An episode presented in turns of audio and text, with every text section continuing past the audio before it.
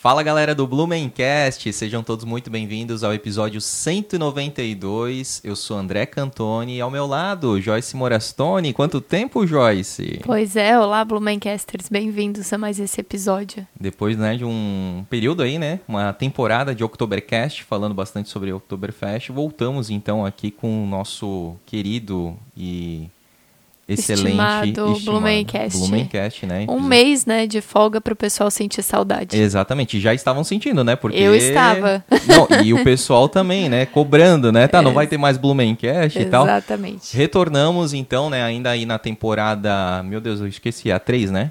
Terceira temporada. Terceira temporada, então retornamos aí depois dessa pausa e retornamos com força total, né? De um tema que a gente adora, que a gente gosta muito, aí um tema histórico. É, episódio 192, 192 lembra SAMU, mas a gente não vai falar do SAMU, a gente vai falar de Exército Brasileiro, a gente vai falar aí do 23BI, da história e também né, de um assunto relativamente polêmico aqui, que é a questão né, da Segunda Guerra Mundial, da relação nazismo, Blumenau, enfim. Então a gente está trazendo aqui um cara fantástico que já faz um bom tempo que eu né, venho é, é, contatando aqui, chamando né, pro, pro, pro Blumencast, e ele de uma responsabilidade muito grande aqui, é, além de todas as palestras que ele já tem dado, se preparou ainda mais então para vir aqui, trouxe vários livros, documentos, fotos, a gente vai mostrar também aqui na tela para vocês, então você que está acompanhando aí pelo YouTube vai poder também é, ver algumas imagens que ele selecionou. Vamos falar então aqui com Sérgio Campreguer, que é historiador, pesquisador da história de Blumenau e veterano aí do 23BI. Seja muito bem-vindo, Sérgio. Bom dia, André. Obrigado. É uma satisfação estar aqui. É uma satisfação poder trazer aqui informações, né? E, e dados relevantes sobre a história de Blumenau. Uma história fantástica, né? Uma história riquíssima aqui do Vale Europeu, né?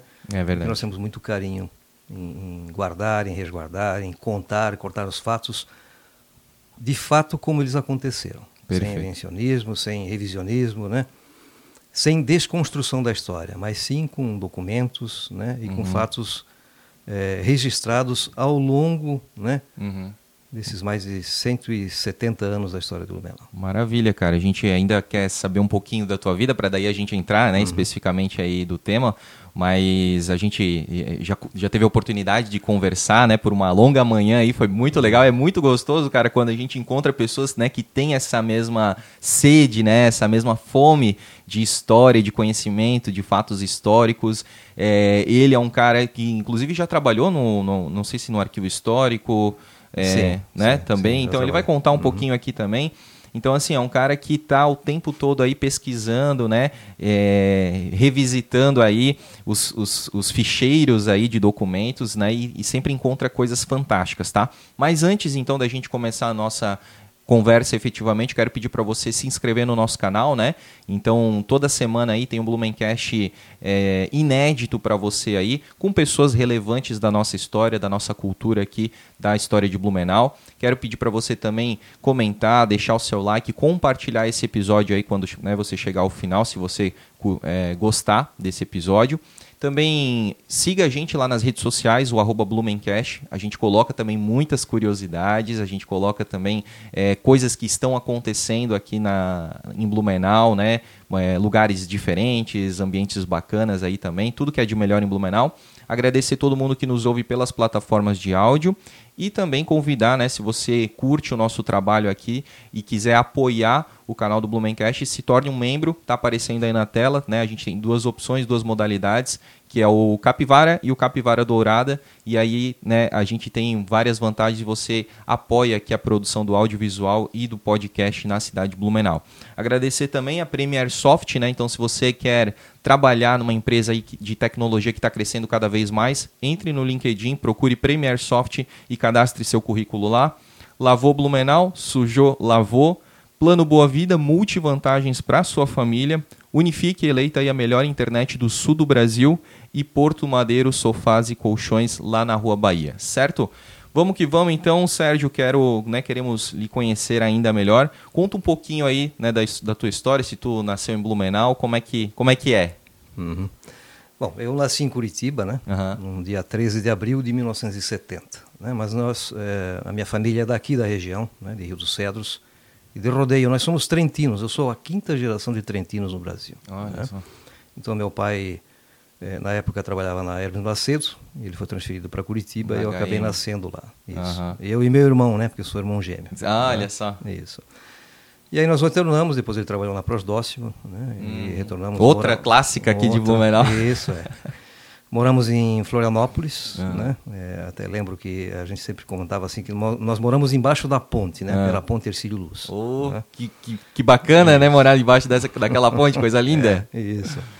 E aí viemos morar em Blumenau, Uhum. né? Viemos morar em Blumenau em 1975, né? Uhum. É, final de 74, 75, né? Deixa eu só te fazer E- um, um um- Sim. uma pausa, um corte ali, porque eu acho que teu pai deve ter sido, digamos, funcionário do pai do Zé Geraldo Reis Fal, né? Porque o É Zé bem- Fal veio aqui e ele falou que o Sim, pai dele era sim, sim. o gerente da Hermes Macedo. Isso, sim, ele conhecia. é, eu assisti o episódio. Ah, teve, assistiu? Sim, que legal. sim. E isso é legal, né? Porque tu é um cara da história, o Zé também, né? Gosta muito da história. Uhum. Sim, E no final tá todo Grande mundo amigo. conectado. Isso. Legal. O meu pai era de rodeio, ele trabalhou numa firma chamada Mademer na época, uma, uma empresa que ex- existia em, em rodeio. Depois ele veio a Blumenau, ele serviu o batalhão, né? Aham. Ele serviu justamente no ano de 64, foi a Laguna, né? Em, em virtude da, da- desta, desse episódio que aconteceu em 64. Uhum. né? Depois ele saiu do exército e ele foi trabalhar na, no comercial Vieira Brums. Hum. Esse comercial Vieira Brums ficava ali próximo da igreja matriz, hoje é a catedral, né? Na rua 15 mesmo? Na rua 15. Uhum. Ele trabalhou ali por um tempo. Uhum. Depois ele foi para Macedos, depois ele foi para Prosdóximo, Uhum. né? e posteriormente ele trabalhou na Sufabril também. Uhum. né? Só as clássicas. ali. Isso. E eh, eu estudei no Santos Dumont, né? uma escola eh, que tem uma longa história no bairro do Garcia, em Blumenau também, ligada com o batalhão. Né? Então, quando do você E- veio para Blumenau, já veio pro Garcia. Já vim para o Garcia. Né? Nós pegamos as, as enchentes, né? Nós morávamos numa rua chamada Bonifácio Marchetti, que ela existe ainda, mas é uma rua mais curta hoje, sem saída, né? Aham. Bem ao lado da antiga Souza Cruz, hoje a Bela Janela. Uhum. E morávamos ali em ruas eh, que tinha muita história, né? Rua Ibirama, Rua Capitão Von Gilza, né? Uhum. Rua Guararapes, Rua Portugal, né? Uhum. Eh, e a, a Rua Camões, né? Uhum.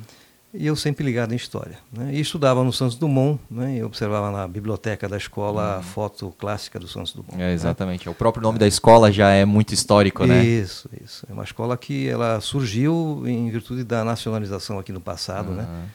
Pelo Getúlio Vargas né? e o Nereu Ramos. Uhum. Nós vamos conversar depois em Legal. detalhes aí. Né? E eu sempre ligado em história. Então, Uhum. é, servi o batalhão em 89, né?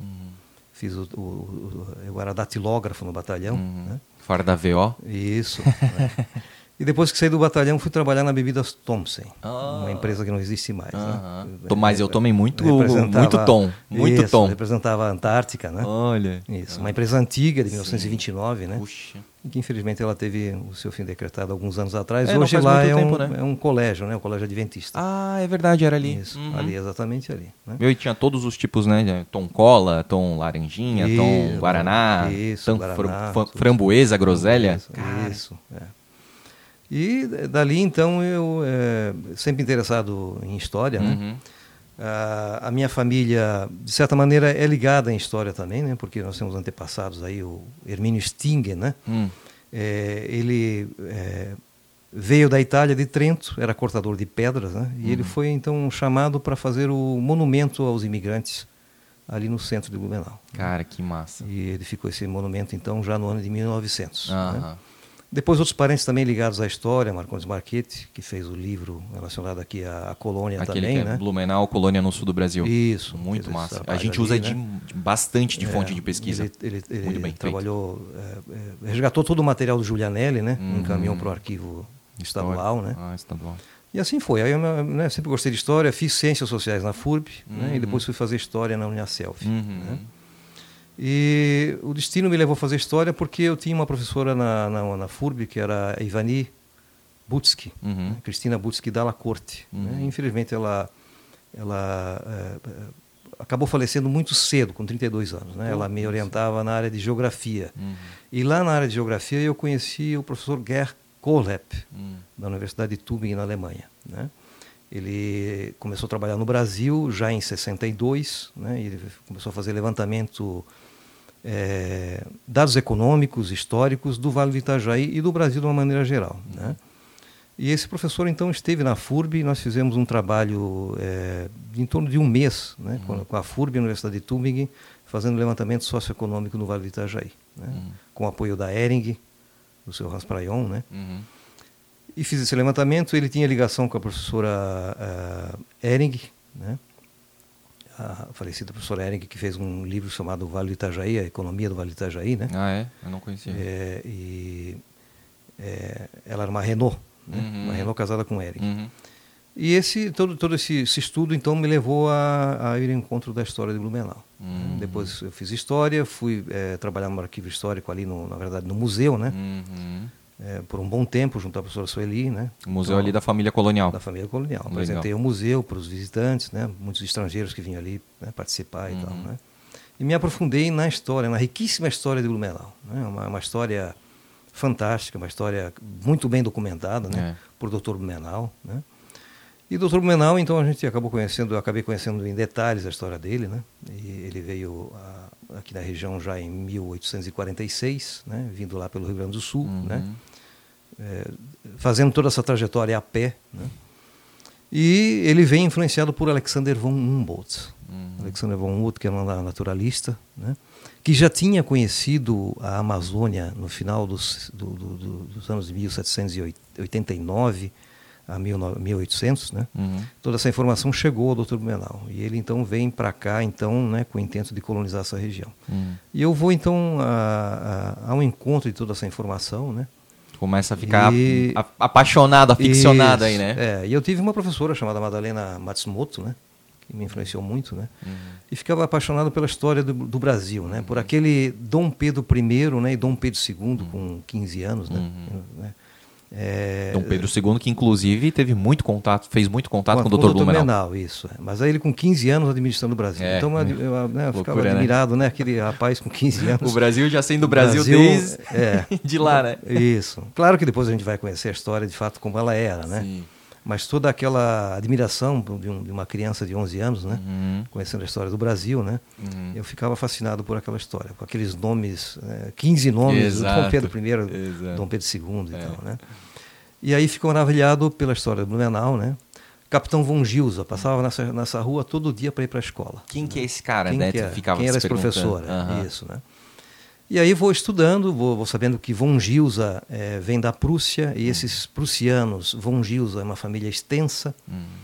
que eles vão para a costa americana, né, para os Estados Unidos, e lá criam uma costa alemã. Uhum. Da, na mesma época que o Dr. Benal funda aqui a região, né, começa a colônia, eles também vão lá levar imigrantes alemães para aquela região. Uhum. Né?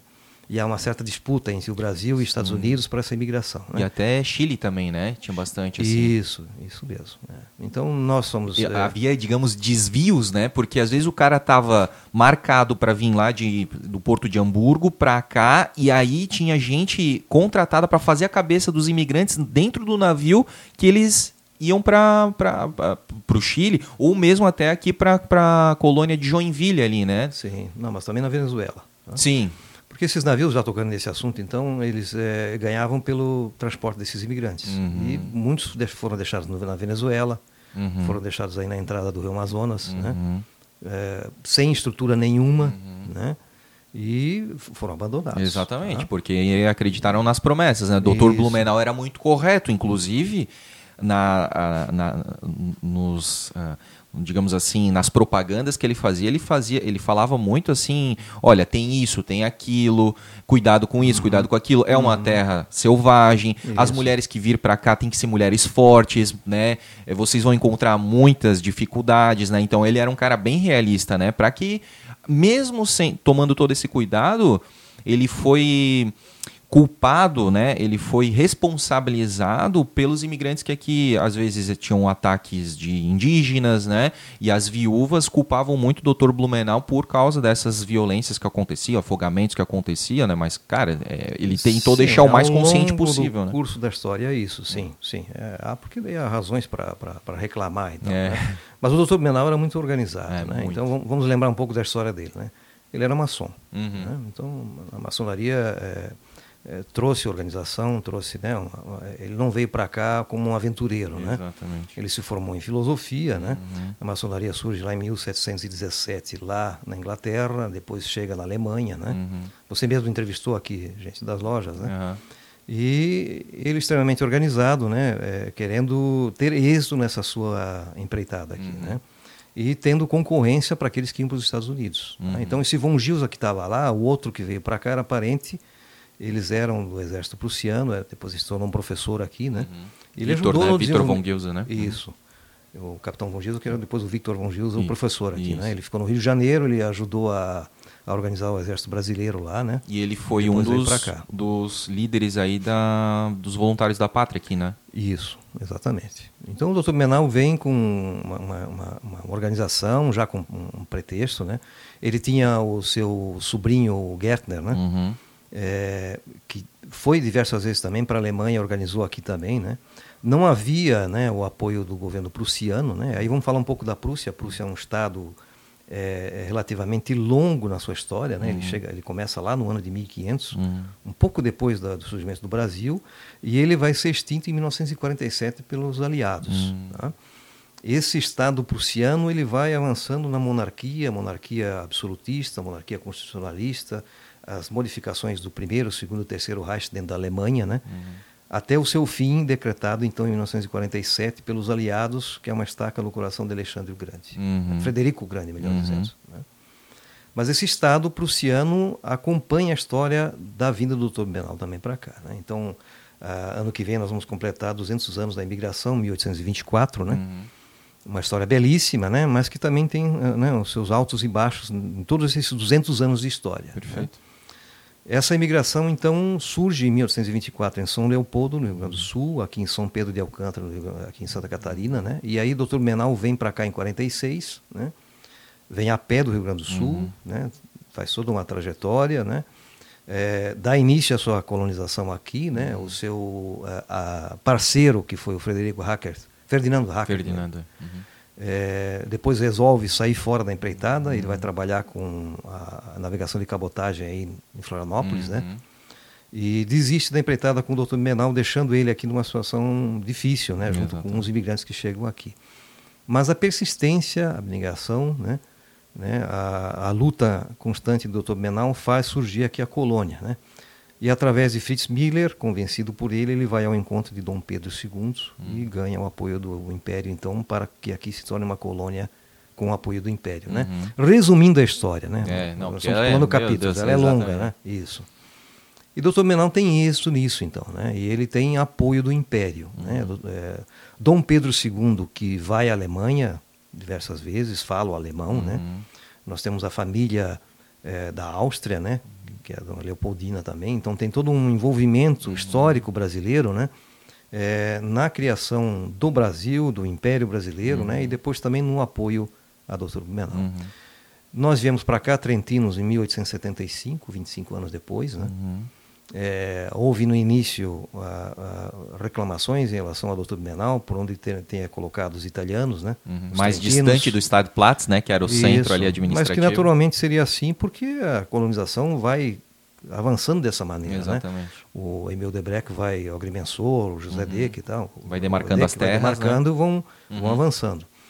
Depois, esses mesmos italianos, que são os trentinos, há uma diferença né, de italianos e trentinos, Uhum. né, eles reconhecem essa, essa ajuda e todo esse papel que o Dr. Benal teve na colonização e na colônia aqui também. Né? Entendi. Mas haviam divergências naturais, Uhum. porque haviam a- a- aquelas dificuldades de construção de estradas, Uhum. o governo está ajudando, né?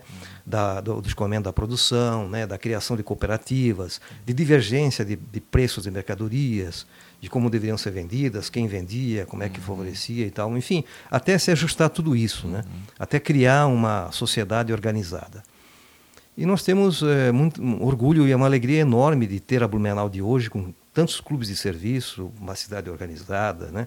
E quando tem o desfile da Oktoberfest, o 2 de setembro, né? Quando tem as intempéries da enchente, a sociedade é organizada. Ela é organizada em todos os aspectos e sentidos, né? Há clubes de serviço, há sociedades, né? Eh, que se organizam e que eh, resolvem os problemas da cidade. E Isso tudo é uma herança lá do Dr. Menal. Verdade. Né? Até porque já com seis meses de colônia já teve a primeira enchente, né? Isso, então, é. realmente foi, a gente foi forjado já nessas hum, dificuldades. Isso, isso aí. Né? Eu mesmo vivenciei a enchente de 83, 84. É. Era um garoto, mas Sim. acabei, né?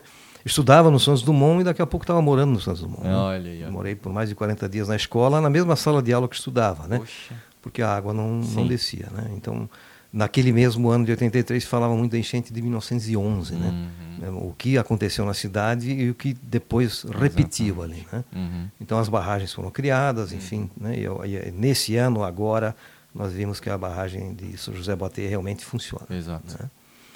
Então a minha trajetória é essa, né? Eu uhum. sempre gostei de história, né? É, é, é uma paixão que tenho, né? E fui procurar é, desenvolver uma pesquisa da história do nosso batalhão aqui. Né? Eu servi o batalhão né? e conheci de perto a história do batalhão, né? Uhum. É, todos os seus comandantes, como é que surgiu o batalhão né? Uhum. e como é que a, a, a, o exército chegou a Blumenau. Né? É uma história extraordinária, uma história é, riquíssima também, né? na qual eu tive acesso ao arquivo do batalhão. Uhum. Né? Então o batalhão ele surge aqui em 11 de, set... é 11 de abril de 1939, né? Tá. E ele vem de Valença, no Rio de, no Rio de Janeiro, uhum. né? com o primeiro contingente de 200 homens. Né? Certo. Né? E aí a gente está falando de Getúlio Vargas no, como Isso, presidente, na presidente Getúlio Vargas. Tá?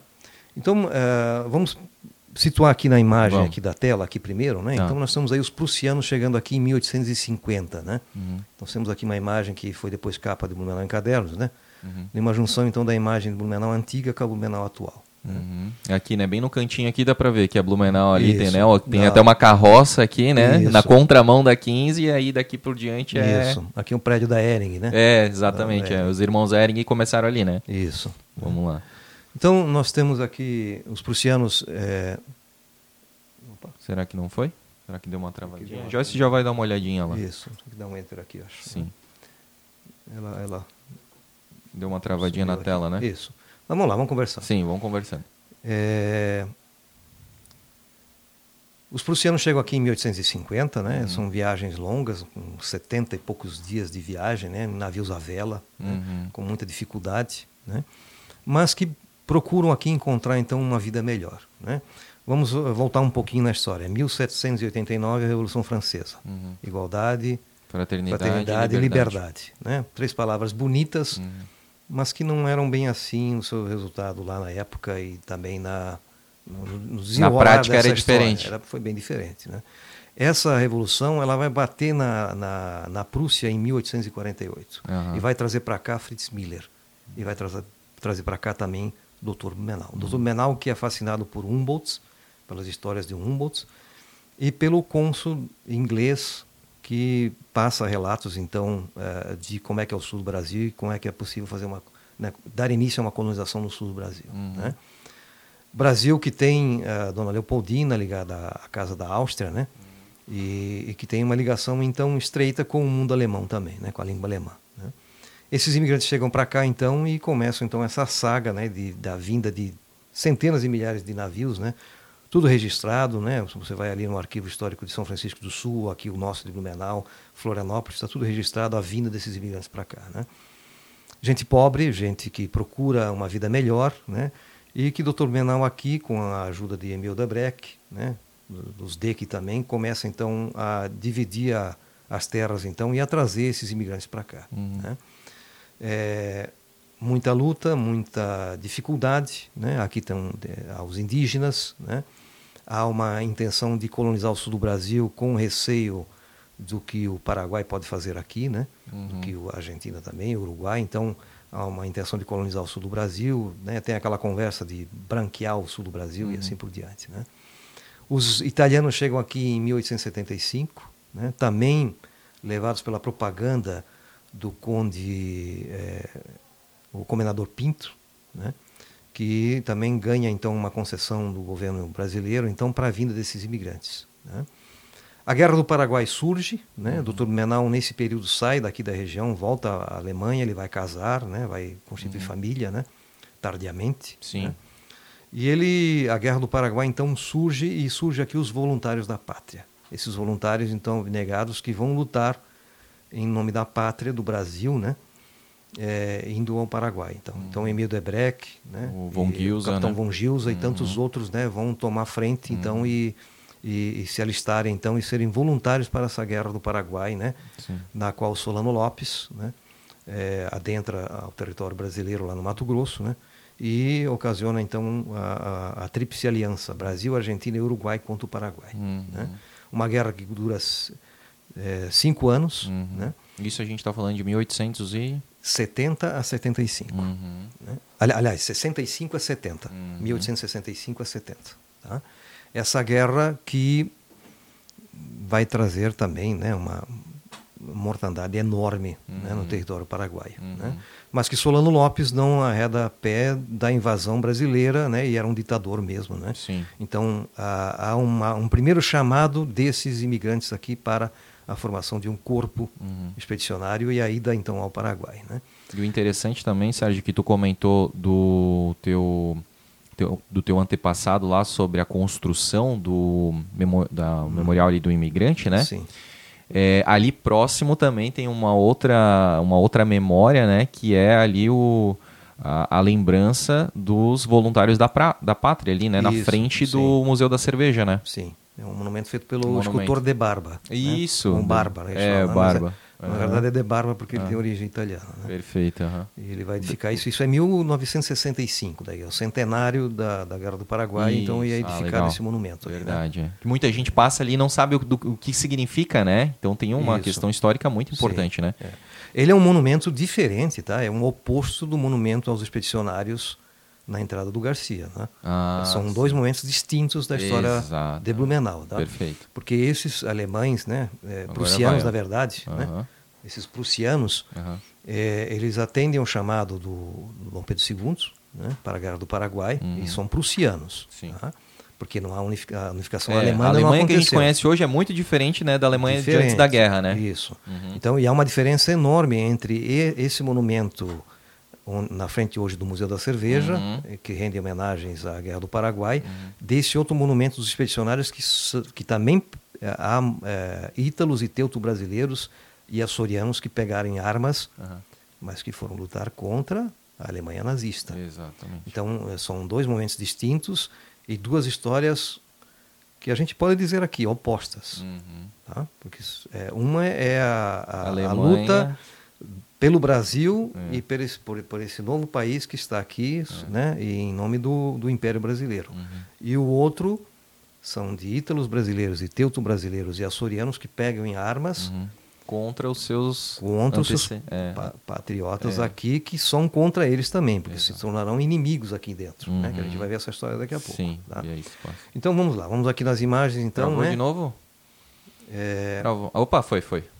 Isso. aí- Então, né, é, os prussianos aqui chegam, então, né, Uhum. é, 72 dias de É viagem. eu acho que ele está né? com um delayzinho, por isso. É, Tem que aperta viagem. uma e vai devagarzinho. Aí. Isso. né? E nós temos aqui a família Katz, Samuel Katz, né, Uhum.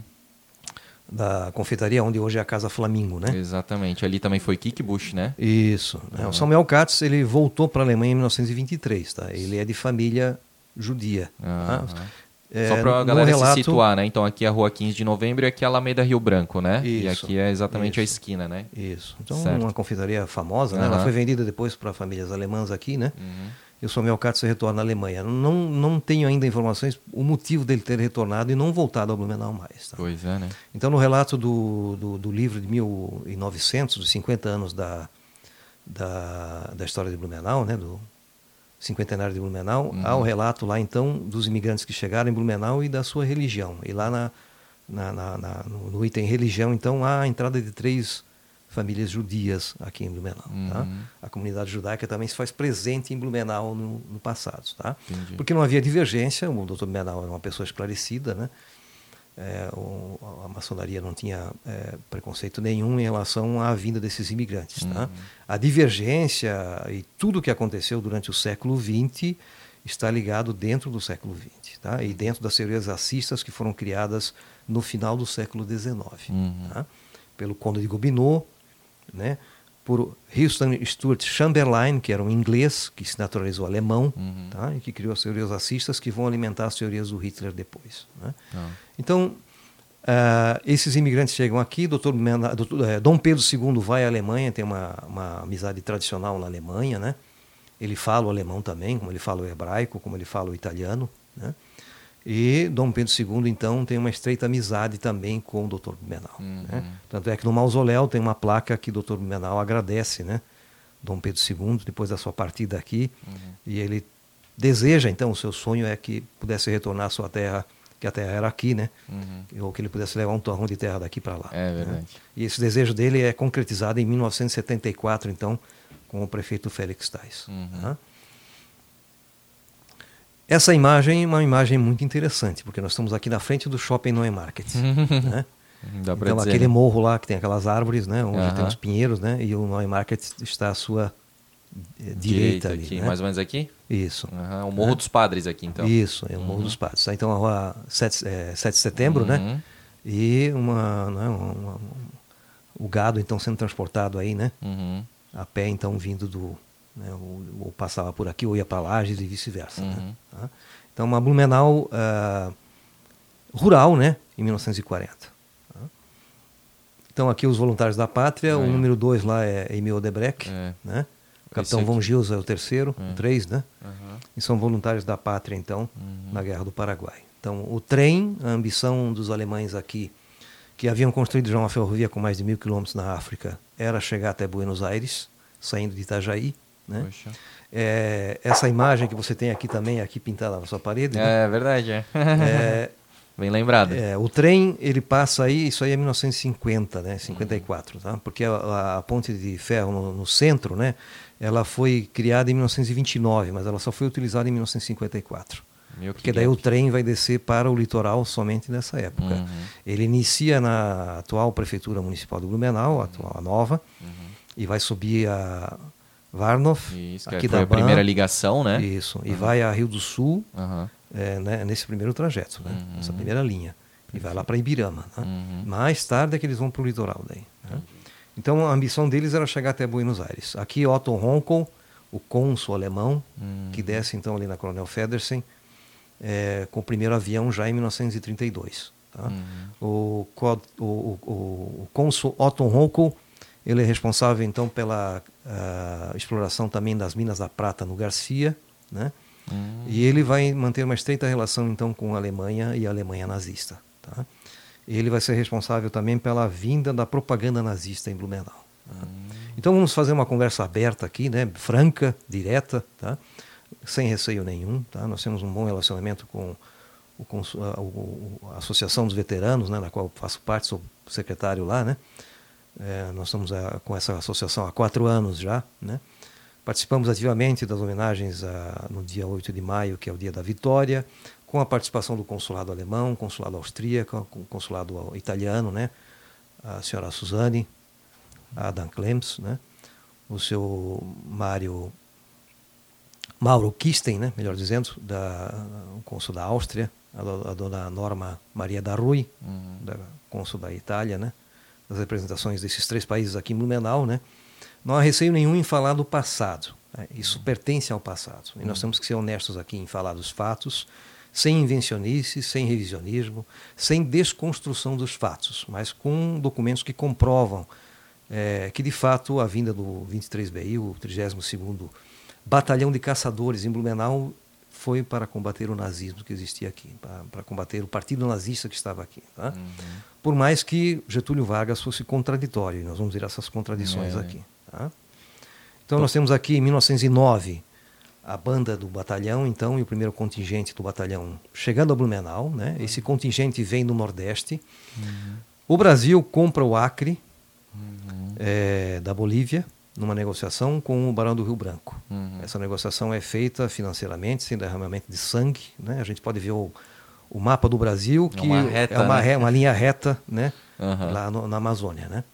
É, essa negociação é feita então com um contingente desses soldados que vão para o Acre. Hum. Né? Essa, essa divisão ela é, acontece no Nordeste. Parte desses soldados vão para o Acre e parte vem para, o, para, para Blumenau. Hum. Né? Isso em 1909? Parte, isso, em 1909. Grande hum. parte desses soldados vão morrer de malária lá no Acre. Tá? E esses soldados, quando chegam aqui em Blumenau, eles vão ficar acantonados né? estacionados, né, é, acampados, né, Uhum. acantonar é acampar. Uhum. Onde hoje é o, Hotel Slavier, o antigo Hotel Rex. Hum. Ali, ali havia um pasto Uhum. e eles ficam ali então durante um ano. né. É uma banda, tem, tem é, um contingente armado, né? Uhum. Mas eles retornam depois ao Rio de Janeiro. né. Mas deixa eu te perguntar, Sérgio, ali tu falou, né, o Hotel Rex Hum. e tal, mas ali era um outro hotel que tinha, né? Ele não era um hotel que era Hotel Pauli, eu acho. Sim. Ou Pauli, é, que ele vinha da Rua 15 e ia até, Até o- a Rua 7. a Rua 7, É, né? Mas naquela uma- área ali era um pasto ainda. Entendi. O Hotel Pauli ficava eh, eh, voltado para a Rua 15. Porque tem fotos, né, é, antigas que mostram, inclusive, uma enchente que aconteceu e aí tem alguns militares ali na, na frente, na, na varandinha, digamos assim, Uhum. né? E dá pra ver que a, o Hotel Pauli, ele pega bem a, a- toda uma esquina, né? Toda uma lateral e atrás tinha um grande pasto também. né? Sim, sim. Bem Por que um pasto, né? Porque eu, a locomoção na época era com cavalos. Isso. Cavalos carroças e tal, né? Aham. E, o- e o pasto era para deixar os animais ali, né? Estacionados também. né? Uhum. Então esse contingente chega a Blumenau, né? Uhum. Ele fica acantonado ali, fica por um ano, né? É, não são bem vistos nem todos, porque são todos de cor. Uhum. Né? Uma, uma Alemanha, uma, uma Blumenau prussiana, né? Uhum. Não são bem vistos aí por toda a população. Né? Uhum. Eles retornam, né? E nós temos então de forma definitiva então a vinda em 11 de abril de 1939. Tá? Mas lá em 1909 não há divergências, porque nós não estamos ainda no- nos anos 30 né, da Revolução. Tá? E aí a vinda do governo, né, do, do- da força eh, militar do governo Vargas. Uhum. Tá? Então há um intervalo aí, né, 1909, 1939, são 30 anos, né, até a vinda de forma definitiva então do Exército Brasileiro em Blumenau. né? Uhum.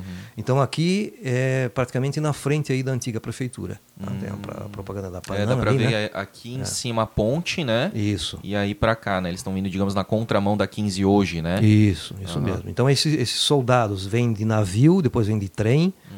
e vêm de barco, desembarcam então ali no porto de Blumenau, né? E eles então são ovacionados pela população, né? Uhum. Que os recebe então de forma festiva, Uhum. tá? Porque daí eles têm em Getúlio Vargas um apoiador, porque Getúlio Vargas nessa época é um eh, fiel eh, admirador da política de Hitler e de Mussolini. Cara, tá? Nós é estamos aqui já no. Estado Novo. Uhum. tá? Muito interessante aí. Isso. Então, é, são recebidos então as autoridades, né? Lá um monumento ao imigrante lá atrás deles, né? Então, ó, que isso. é. Esse aqui, então, quem que tu Isso. falou que foi teu antepassado? Hermínio, Hermínio Stinger. Mas o que, que ele é teu? Tipo, Ele é, ele bisavô, era, tataravô? É avô da minha avó. Aham. Minha avó era uma Uber Olha É. só, cara. Que de, de Rio dos Cedros. né? A... Então ele era cortador de pedras e foi chamado pelos Odebrecht. Hotel. Rollets lá, né? Isso. Hotel? Rollets, a ponte no centro já, né? Muito interessante. Isso, uma cidade já eletrificada, né? Acho que essa foto eu nunca tinha visto. Que bonita. Num dia de chuva, né? pra variar. Isso. Mas E- nada tira o Blumenauense de ver um desfile, né? Isso. é. Mas aqui ainda uma, uma, né, De uma, forma festiva, festiva, bem mas- receptiva. receptiva, mas aí é uma força ligada ao Getúlio Vargas, Uhum. tá? que a gente vai ver em detalhes aí. Então dá início em 38 a construção do quartel ali no Garcia, Uhum. né? Então você vê que tem ali já né, edificado os, os- Como é hoje, inclusive. Como né? é hoje, praticamente como é Aham. hoje, tá? E aqui então a rua Amazonas. Isso. Cara, que impressionante. Isso. Quem é que oferece né, os recursos para a edificação desse eh, quartel? Né? Obviamente que é o governo federal, Uhum. mas a prefeitura de Blumenau oferece 20% para o pagamento das terras. Essas terras pertenciam à família Hadlich. Hadlich. A que família é da- Hadlich é da- do Garcia. do- é. É. Mas é, tinha a ver com a empresa industrial Garcia, né? Também tem ligação. É. Também tem ligação. né? Aí a família Hadlich, é, o Vasconcelos, que é um oficial, vem do, do Nordeste, ele casa com uma filha do Hadlich, Uhum. né? E eles passam então a, a- a negociar então ah, as terras então para o governo. Uhum. A prefeitura de Blumenau oferece 20% do recurso, né? Uhum. É importante dizer isso porque muita gente imagina que o exército veio para cá e começou a desapropriar propriedades alemãs, tirar Uhum. tal sem pagamento de forma alguma. Tudo foi pago e uma parte, inclusive, da prefeitura, o que A mostra. prefeitura ajudou. É, exatamente. Mostra né, uma aprovação daquilo, né? Se ela está, de certa forma, financiando, subsidiando o Sim. pagamento, é porque ela Sim. está ela tá sendo. Né, ela está aprovando isso, né? Sim. Ela está assinando Ela- embaixo, está ela chancelando, concorda, está concordando. Sim. Sim, porque daí vamos voltar um pouquinho para a história. Né? Nós temos aqui ah, o, o movimento integralista, Uhum. né? Haverá aqui um, um, um, um encontro, um congresso integralista aqui, né? Uhum. Com o Plínio Salgado é. presente, né? Albert Stein é integralista. E aí, tá? isso que eu queria te perguntar. Hum. O prefeito da época, a gente está falando então de 39, Getúlio Vargas, prefeito da época, quem que era? O Albert José, Fe... José Ferreira José da Silva. Ferreira da Silva. Tá. É. Vamos voltar um pouquinho atrás para a gente entender um pouquinho o Ferreira da Silva também, porque o Ferreira da Silva ele vai mudar de lado depois, hum. tá? Uh, o, o integralismo surgiu aqui, né? É, junto com o Plínio Salgado, então, e foi uma política forte que tomou conta de todo mundo, dentro do Exército também, no Brasil todo. Uhum. Né? É, ele atendeu a uma demanda ideológica pelo fim da monarquia, lá na Europa. O fim da monarquia, então, cria a ideia integralista, né? É, a, ideia, a ideia do Estado Novo e tal, né? As, as políticas integralistas totalitárias, então, porque com o fim da monarquia, então, é preciso renovar e, e, e se enquadrar dentro dessa nova política, dessa nova ideologia que está vindo da Europa. Uhum. Né? O fim da Primeira Guerra Mundial, a Alemanha perde a guerra, né? A Alemanha que o Brasil combate na Primeira Guerra Mundial não manda tropas, uhum. mas manda um, um contingente para a Europa, né? Vão até a França, né? Depois vai ter influência francesa no exército brasileiro, uhum. né? A Alemanha afunda cinco navios na Primeira Guerra Mundial. Muita gente não sabe disso, né? Cinco navios brasileiros. Isso, aqui no, no, no litoral, uhum. né? E o Brasil entra na guerra. Uhum. Né? E a Alemanha perde a guerra. Né? Aqueles quatro anos ali, né? o Brasil é, participa também, mais uma, uma missão apaziguadora do que de combate. Né? A Alemanha perde a guerra, aí surge toda aquela situação do Tratado de Versalhes. Uhum. Né? Que é onde a Alemanha se sente humilhada, né? vexatória. Ressentida, uhum. isso mesmo. Tá? E, e, aí, claro, né, a Alemanha também perde a monarquia né, uhum. com a Primeira Guerra Mundial, né, enfim, a transição, né, o primeiro Reich, o segundo Reich com Bismarck, né, que inclusive depois vou mostrar o livro, uhum. o livro original dele aqui, né? Uhum. Vamos contar um pouco do, dele, né? E aí a Alemanha é, é aquela Alemanha imperialista, ela começa a fabricar submarinos de forma precária, né? Começa a se envolver com a aviação, né? Uhum. O Santos Dumont cria o dirigível, né? Uhum. Ele ganha o prêmio Deutsch em 1906 dando volta com o dirigível em torno do, da Torre Eiffel, uhum. né? E essa premiação dada a ele, então, é, os alemães então se apropriam da sua invenção e vão aprimorando ela até chegar ao dirigível Hindenburg, uhum. né? E o dirigível que vai dar a volta aqui em Blumenau também, uhum. fazer a propaganda nazista. Uhum. Né? Toda essa situação, então, leva ao mundo à Primeira Guerra Mundial, a Alemanha perde, a França né, a, a, vai ter que ter a, a reparação, aí vem toda aquela situação de 1923, Hitler tenta o golpe, não consegue, e aí ele pensa de forma diferente e tenta pela democracia, e aí que é a democracia, né? E nós temos que prestar atenção aqui, foi nas falhas da democracia que o nazismo adentrou então uhum. e conquistou o poder. Não foi pelas armas, uhum. foi pelas falhas da democracia. Né? Uhum. E a República de Weimar, que vem lá de Goethe, Goethe democrático, Goethe maçom também, né? Vai ser engambelado então, vai é, é, colocado abaixo a República de Weimar, que é uma, demo, uma democracia. Uhum. Há um período democrático dentro da Alemanha, uhum. né, que favorece também a nós aqui, essa democracia também. Aqui a democracia estava com Vitor Konder, né, uhum. que era o administrador, né, Washington Luiz, que era o presidente do Brasil, e que isso tudo vai ser modificado rapidamente com a implantação do Estado Novo uhum. e o golpe que Getúlio Vargas vai dar nos anos 30. Que é então. muito parecido, né? Se tu for olhar assim, a história é, política do Brasil, ela é muito parecida também com a da Alemanha, assim, né? Sim. Tu, ah, tá, é, é, democrático e tal, daí vem um cara que surge, né, por quase que por vias... É, é, como é que é que tu falou ali? De, é, democráticas, né? Sim, e aí, de repente, de repente tu tá vendo dois presidentes né, totalitaristas, né? Hitler lá na Alemanha e Getúlio Vargas aqui no Brasil, né? Isso. E Vargas vai copiar o Estado Novo, é. né? Que é de Portugal, depois copia também algo da Espanha e uhum. tal, né? E, e, e, a Constituição Polaca também, né? Enfim, Isso. vai fazer tudo que, que e... fez aí nos anos 30 aqui. Sim. E só fazendo um parênteses, ah, cara, por causa que tu falou ali da, das falhas da democracia, uhum. eu lembrei de um caso, né, que aconteceu recentemente, de um até de um podcaster, né, o, lá no Flow, né, o tal do Monark, ele falou, e aí ele foi cancelado exatamente por isso, né? Teve um, foi uma foi uma verdadeira tempestade que aconteceu na internet, isso no ano passado, porque ele falou, ele é um cara é, liberal barra libertário, né? Então, assim, ele, ele, ele, a ideologia né, que ele defende é isso, né? Que você pode, todo mundo tem direito à liberdade, né? Aí ele falou, inclusive, é, o nazismo, se quisesse formar um partido político, poderia, né, pela liberdade, né? E aí onde tudo pegou fogo, né, para ele. E aí o porquê? E aí se aí, é, a males que vem para bem, se discutiu muito também essa questão do porquê que o nazismo não pode se, se tornar legalizado, porque existe uma democracia e todo mundo tem direito. Não, porque a partir do momento que há uma brecha para ele entrar, ele vai acabar com a democracia. Então não não não, não pode existir nenhum tipo de, de possibilidades né, de ele ganhar o poder democraticamente, porque ele vai acabar com a democracia, né? É mais ou menos isso que tu Exatamente, né? claro, claro. O que a Alemanha, na atualidade, deixou que um partido lá voltasse novamente, que hum. é o AfD. Né? Hum. Né? Deixaram entrar. Olha só. Né? Porque ele é um partido, é, é, é, é, não é que é um partido, é um regime totalitário, tá? Uhum. A democracia, se a gente pegar a, literatura da época, os jornais da época, as revistas da época, o combate que eles tinham era contra a democracia. A democracia era para ser extirpada, Sim. era para ser destruída.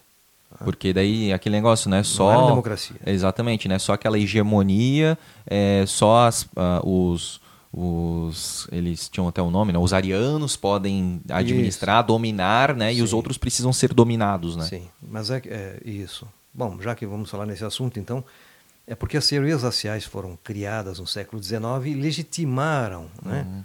a construção dos campos de concentração, a morte dos inferiores e tal. Né? Tudo isso teve um embasamento científico. Uhum. Né? Não veio por nada, não foi uma vontade só do Hitler uhum. ou só do Mussolini. Né? Mas o Mussolini era um ídolo para o Getúlio Vargas e foi um grande ídolo para Hitler. E depois Vargas teve também como ídolo Hitler. Né? Ele teve o filho dele que estudou em Berlim, medicina, se envolveu com uma alemã.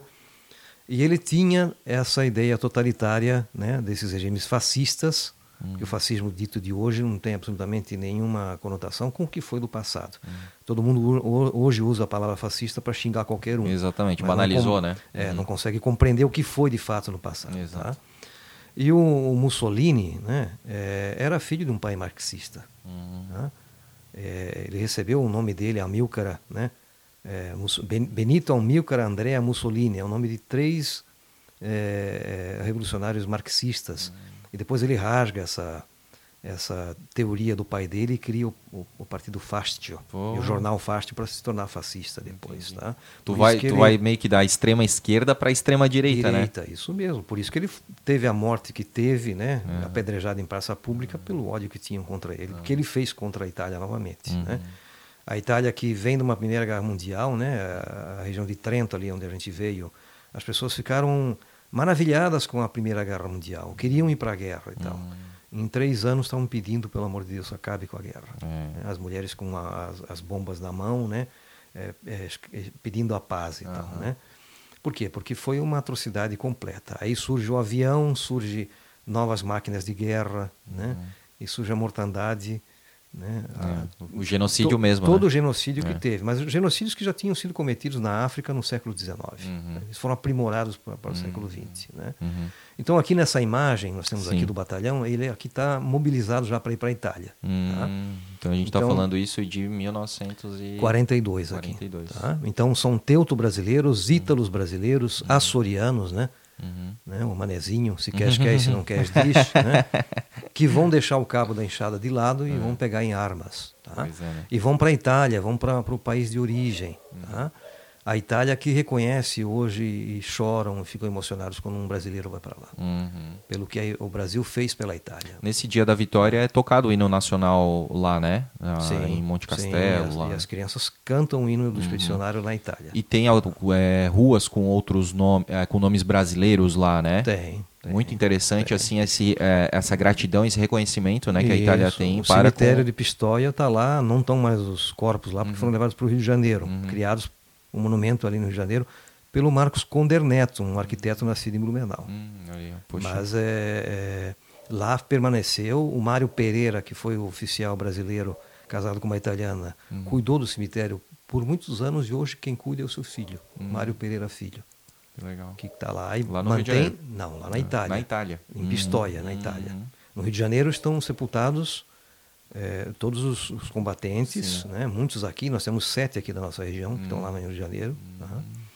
E, é, É um cemitério específico? Tipo, Sim, um monumento. Ah. um monumento memorial aos Entendi. Ah. heróis da guerra no aterro do Flamengo no Rio de Janeiro.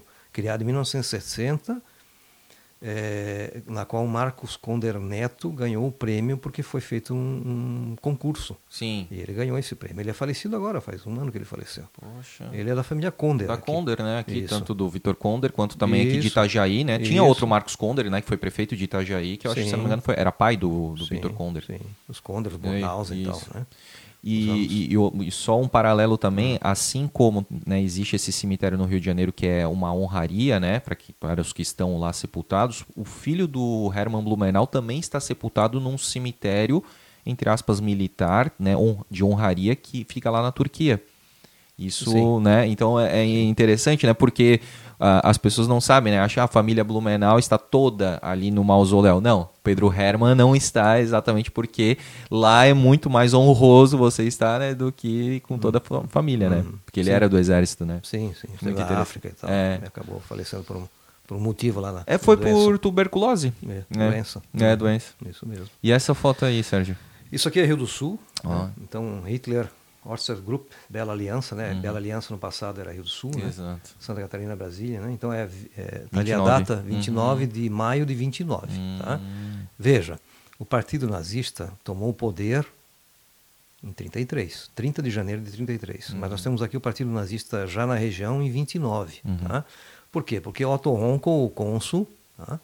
nós vamos ver depois uma imagem aí, ele vai levar a propaganda do Partido Nazista para Rio do Sul em Bela Aliança. Porque o trem já estava aqui, ele saía de Blumenau, fazia a trajetória e chegava a Rio do Sul. Tá? Tanto é que as filhas do Dr. Blumenau foram visitar Rio do Sul através de trem. Uhum. O Otto Ronco era o cônsul na região, ele trouxe para cá o avião, ele né, é, trabalhou na região pelo seu desenvolvimento e tal, né? Uhum. Mas, na, né, vamos colocar a palavra naturalmente, né? Sim. Naturalmente, a, a ascensão do partido nazista na Alemanha traz a ele aqui, então, a concordância desse partido lá, Uhum. né? E a concordância que tudo que está acontecendo na Alemanha vai acontecer em Blumenau também. Então, estes aqui, então, são colonos, Uhum. né? já com a, a- a cruz gamada, a suástica, Uhum. né? ovacionando, então, a grande Alemanha. Sim, o e- problema dessa gente, Hum. desses colonos, né? E aí vão se cometer injustiças. E nós somos daqui, a gente conhece a história, né? Eu conheço da história oral da- dos meus avós, dos meus bisavós, né? Porque eu sou eh, de origem trentina, mas também tenho parentes alemães, né? Uhum. É, foram cometidas injustiças, porque nem todos os, os colonos que estavam aqui estavam ligados ao partido nazista, Uhum. tá? mas todos falavam alemão, todos falavam italiano. Né? Então, resgatando lá atrás, o fim do Império não possibilitou que a República oferecesse a educação em língua portuguesa nas escolas. O Vidal Ramos começa alguma coisa já lá no ano de 1911, em Santa Catarina, Uhum. mas não é uma coisa ainda consistente. Uhum. Quem oferece a educação é a igreja, a igreja luterana e a igreja católica. Uhum. né? Então, era muito comum, eu sou aqui de, da Rua Pomeranos, em Timbó, né? Uhum. minha família é dali. Rua Pomeranos, né? tinha lá o Schubert, tinha o Schumann. Quando Uhum. era criança, eu ficava pensando, bom, esses aí são músicos, né? porque tem o Schumann e o Schubert, que É. são músicos. Sim. E eu ficava maravilhado por saber que tinha parentes desses músicos e tal. Mas, Eles eram colonos Sim. distantes, mas parentes desses aí, né?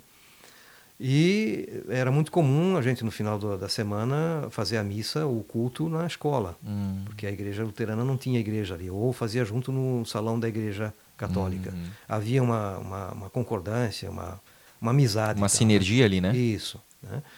Isso tudo acabou porque quando houve a proibição da língua, né? Uhum. É, não houve a separação do joio do trigo. né? Então todo mundo que falava alemão era nazista, todo Exatamente. mundo que falava italiano era fascista. né? Uhum.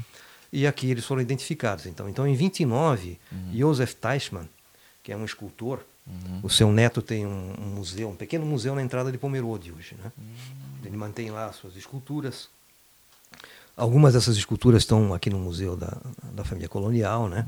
Ele foi um escultor, e um exímio escultor, Josef Teichmann. Mas ele foi um escultor que também esculpiu o busto do Hitler, Sim. que foi apreendido pela polícia na época e hoje está lá no Museu da Polícia Militar Em Florianópolis. Florianópolis, Uhum. tá? Esse busto foi feito pelo Josef Teichmann Olha que depois fez um, um- um- o uh, à frente de um altar da igreja luterana na Rua Bahia, ali na, no Badenfurt.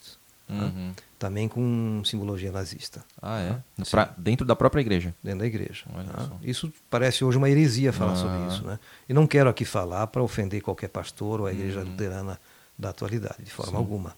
Mas houve uma simbiose, uma estreita relação também da igreja, porque o partido nazista ele foi exímio em man, é, é, recrutar e informar uhum. sobre o, o, movimento nazista no mundo inteiro. Uhum. Então eles destituíram o pastor da igreja é, luterana na Alemanha e colocaram a Heinrich Miller né, para comandar a igreja luterana mundo afora nas suas colônias. Uhum. E aqui não foi diferente. Então o jornal de Timbó, um jornal de Timbó, ali o Correio de Timbó, em, em 1930 32, não, um pouco mais, 34, 34.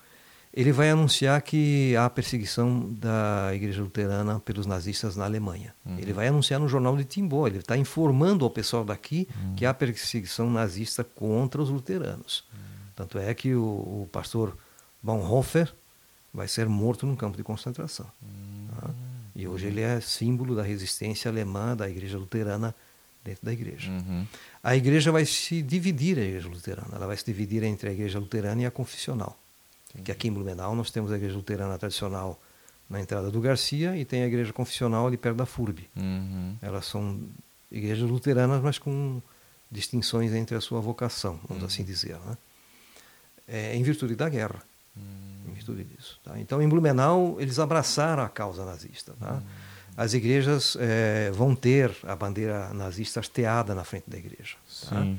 O Zeppelin chega aqui, né? Ô, Sérgio, aí... eu só queria te interromper, hum. se tu puder voltar essa, a, a, imagem ali, é, porque eu tenho duas dúvidas, tá? A hum. primeira é a seguinte, é, pelo que eu né, pesquiso, estudo um pouquinho, assim, é, as pessoas é, se, se enganam na questão de que a bandeira né, dessa cruz gamada aqui, ela é puramente, digamos, nazista. Mas pelo que eu li, naquela época a bandeira da Alemanha foi é, digamos, transformada, né? Foi mudada para essa aqui. Faz sentido isso, essa informação? Sim, porque era o governo, né? Eles era o governo. Eles chegaram de forma democrática, né? Exato. Então, tipo assim, quem apoiava, no caso, né? Hum. Quando a, As representações eram, eram pela bandeira. Só que aqui ainda não, não havia ainda chegado o governo nazista. Isso, perfeito. Então, só para a gente deixar claro hum. para quem está assistindo a gente, para quem está ouvindo a gente, quando às vezes a gente vê fotos das pessoas aqui na, na região de Blumenau com uma cruz, você não pode estar, tá,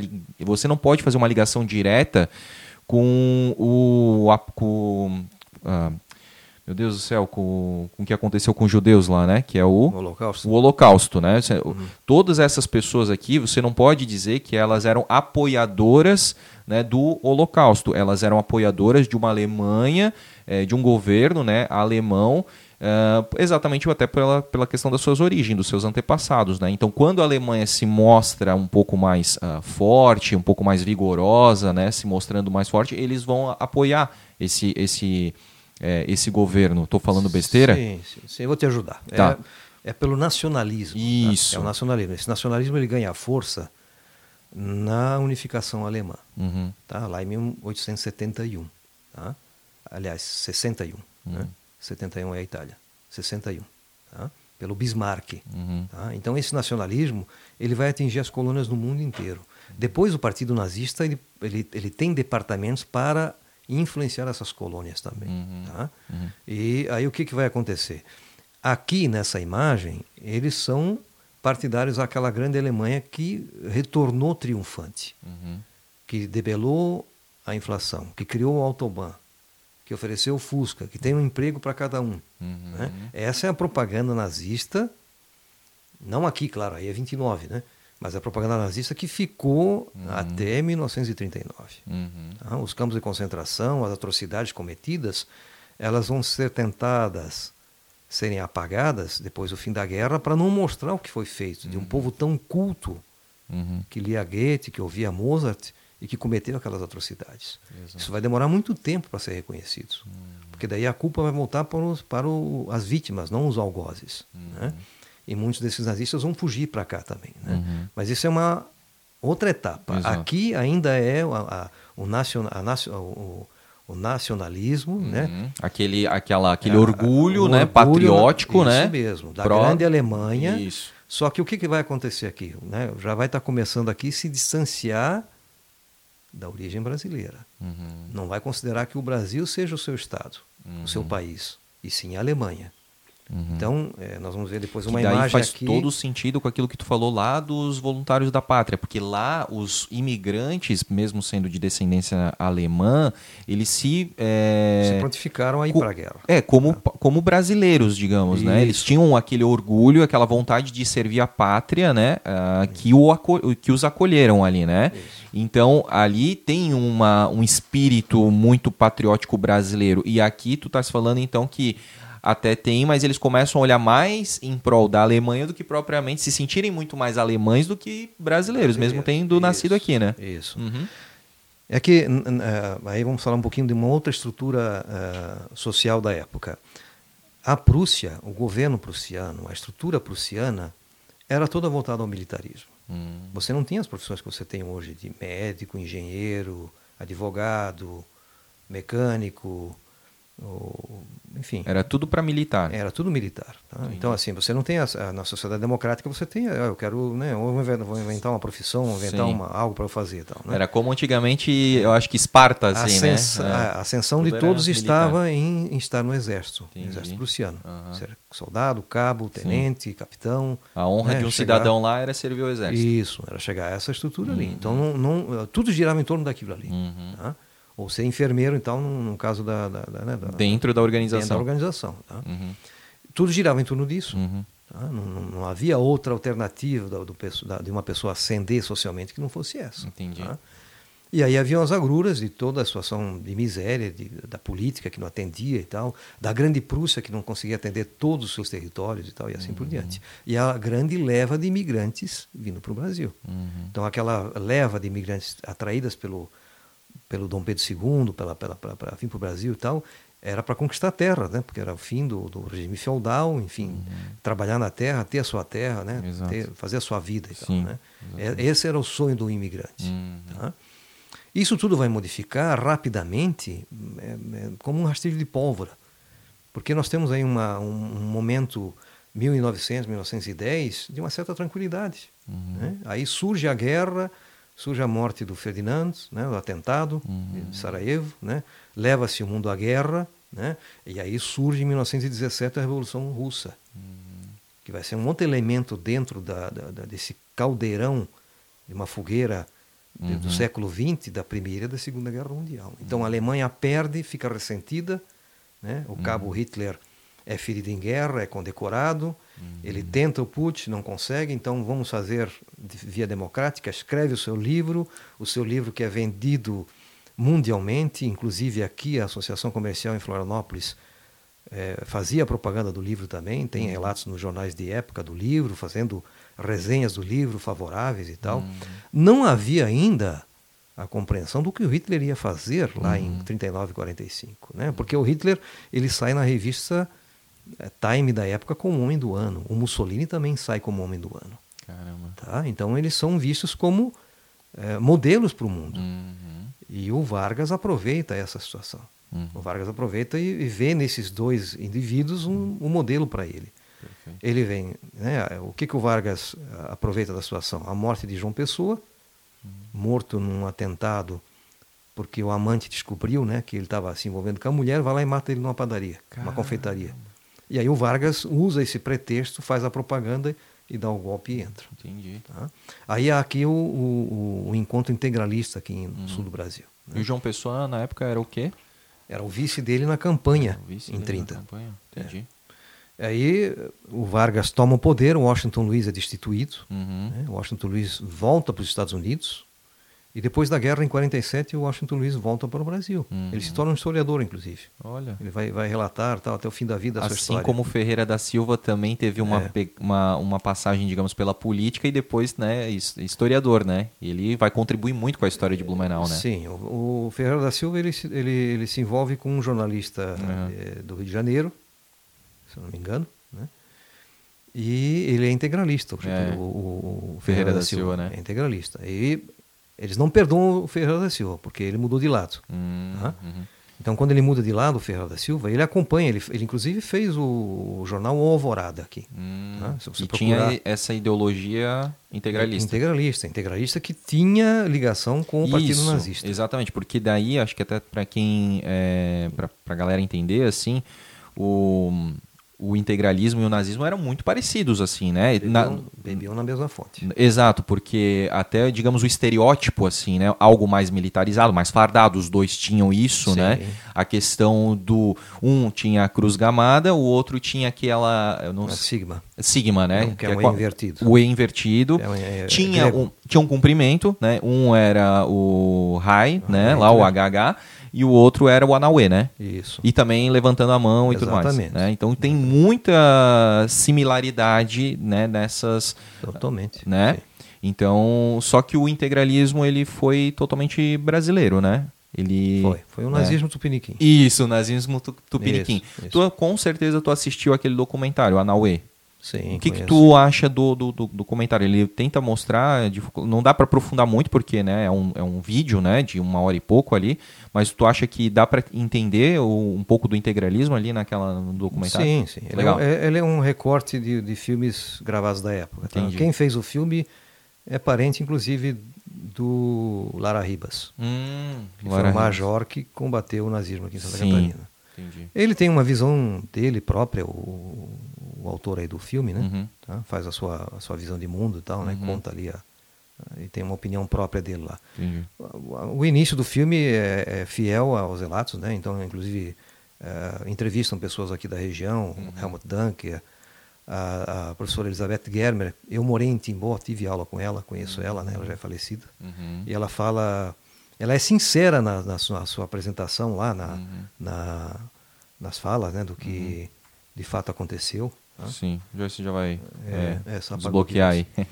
E ela fala da- da- do, do Partido Nazista que aqui em Santa Catarina, aqui na nossa região, surgiu em Timbó. Hum. Em 29, Hum. como na imagem que está ali. Uhum. né? Surgiu em 29. tá? É, vamos só falar um pouquinho da Blumenau do passado. A Blumenau do passado, era uma, o território dela era gigante. Né? Ela era de Ilhota até Curitibanos, né? Braço do Trombudo, próximo de Curitibanos. É. Isso, tudo isso aí. Eram 15 mil quilômetros quadrados. Uhum. Tá? Tudo isso era Blumenau. Então, a Blumenau vai ser dividida nos anos 30, né, por uma situação política aí dos ramos, né, Uhum.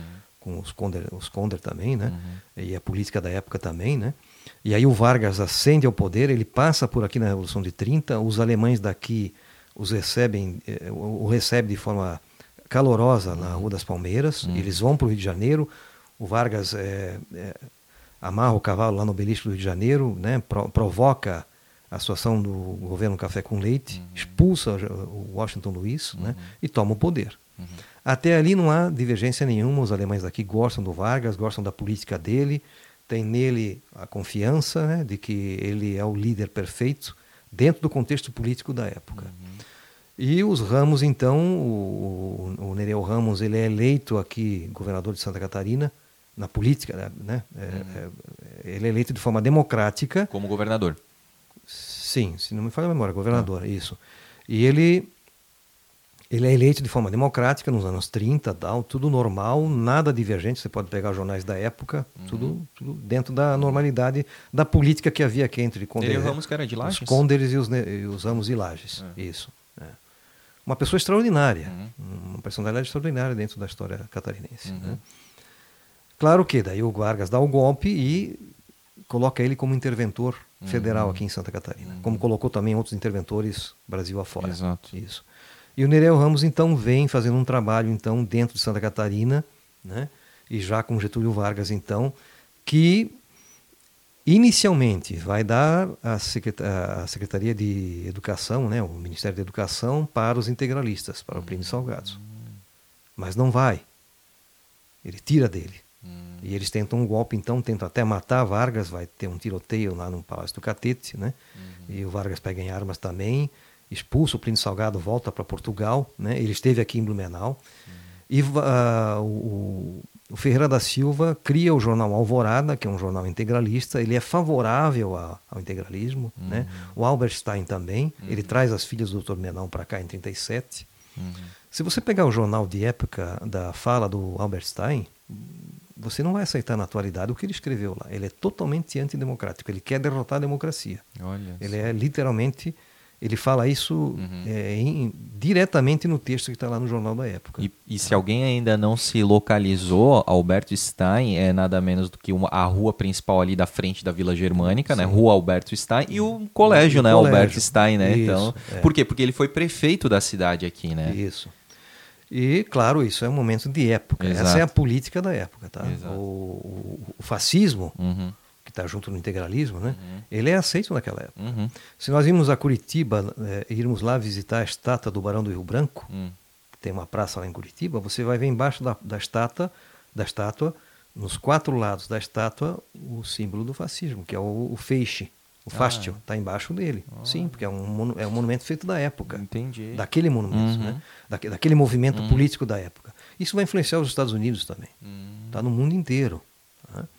Porque é, essa é uma aceitação. Inclusive, tem jornais de época, em 33, os jornalistas pedem a implantação do fascismo no Brasil. Uhum. Veja, isso é inaceitável hoje, é Sim. é inacreditável. Depois de tudo que aconteceu, né, incendiário do século XX, né, do, do, do, que aconteceu nas duas guerras. Ô Sérgio, uma, e uma coisa, cara, que eu gosto muito de hum. conversar contigo, assim, eu acho que a gente se deu bem desde o início, porque uh, a gente comunga da mesma ideia, que todos, na verdade, deveriam ter essa ideia, não julgar os feitos do passado com os olhares de hoje, porque hoje a gente consegue, não, é impossível, né? É impossível. Hoje a gente consegue analisar, saber que deu errado, que foram decisões difíceis, decisões equivocadas e tudo mais, né? Agora é muito fácil hoje a gente já sabendo disso dizer, ah, o cara não devia ter feito, o cara não devia ter defendido e tudo mais, né? Uma coisa é a, a, as questões de novo, né? Humanitárias, que daí sim, você nunca vai defender a morte de, uma, de alguém, principalmente pela, pela sua cor, pela sua orientação sexual, uh, pela sua religião, isso aí em qualquer época né, do, do mundo, sim. né? Agora, até que se chegasse naquelas informações que estavam acontecendo, muitas as pessoas estavam achando que era um partido político como hoje, né? Talvez hoje a gente, a gente tenha partidos políticos no Brasil que vão virar é, algozes da nossa história, mas que muita gente está levantando bandeira e não se sabe até hoje. O, o futuro vai nos dizer, né, para onde que a gente está caminhando, né? Mas você não pode jamais julgar o, o passado com, com, a, com o olhar de hoje, né? Exatamente. Até porque uh, esse passado, né, que está na história, né, que nós não conseguimos mais modificar, hum, tá? a gente não consegue entrar num túnel do tempo e lá modificar isso. Tá? Ele pertence ao passado. Hum.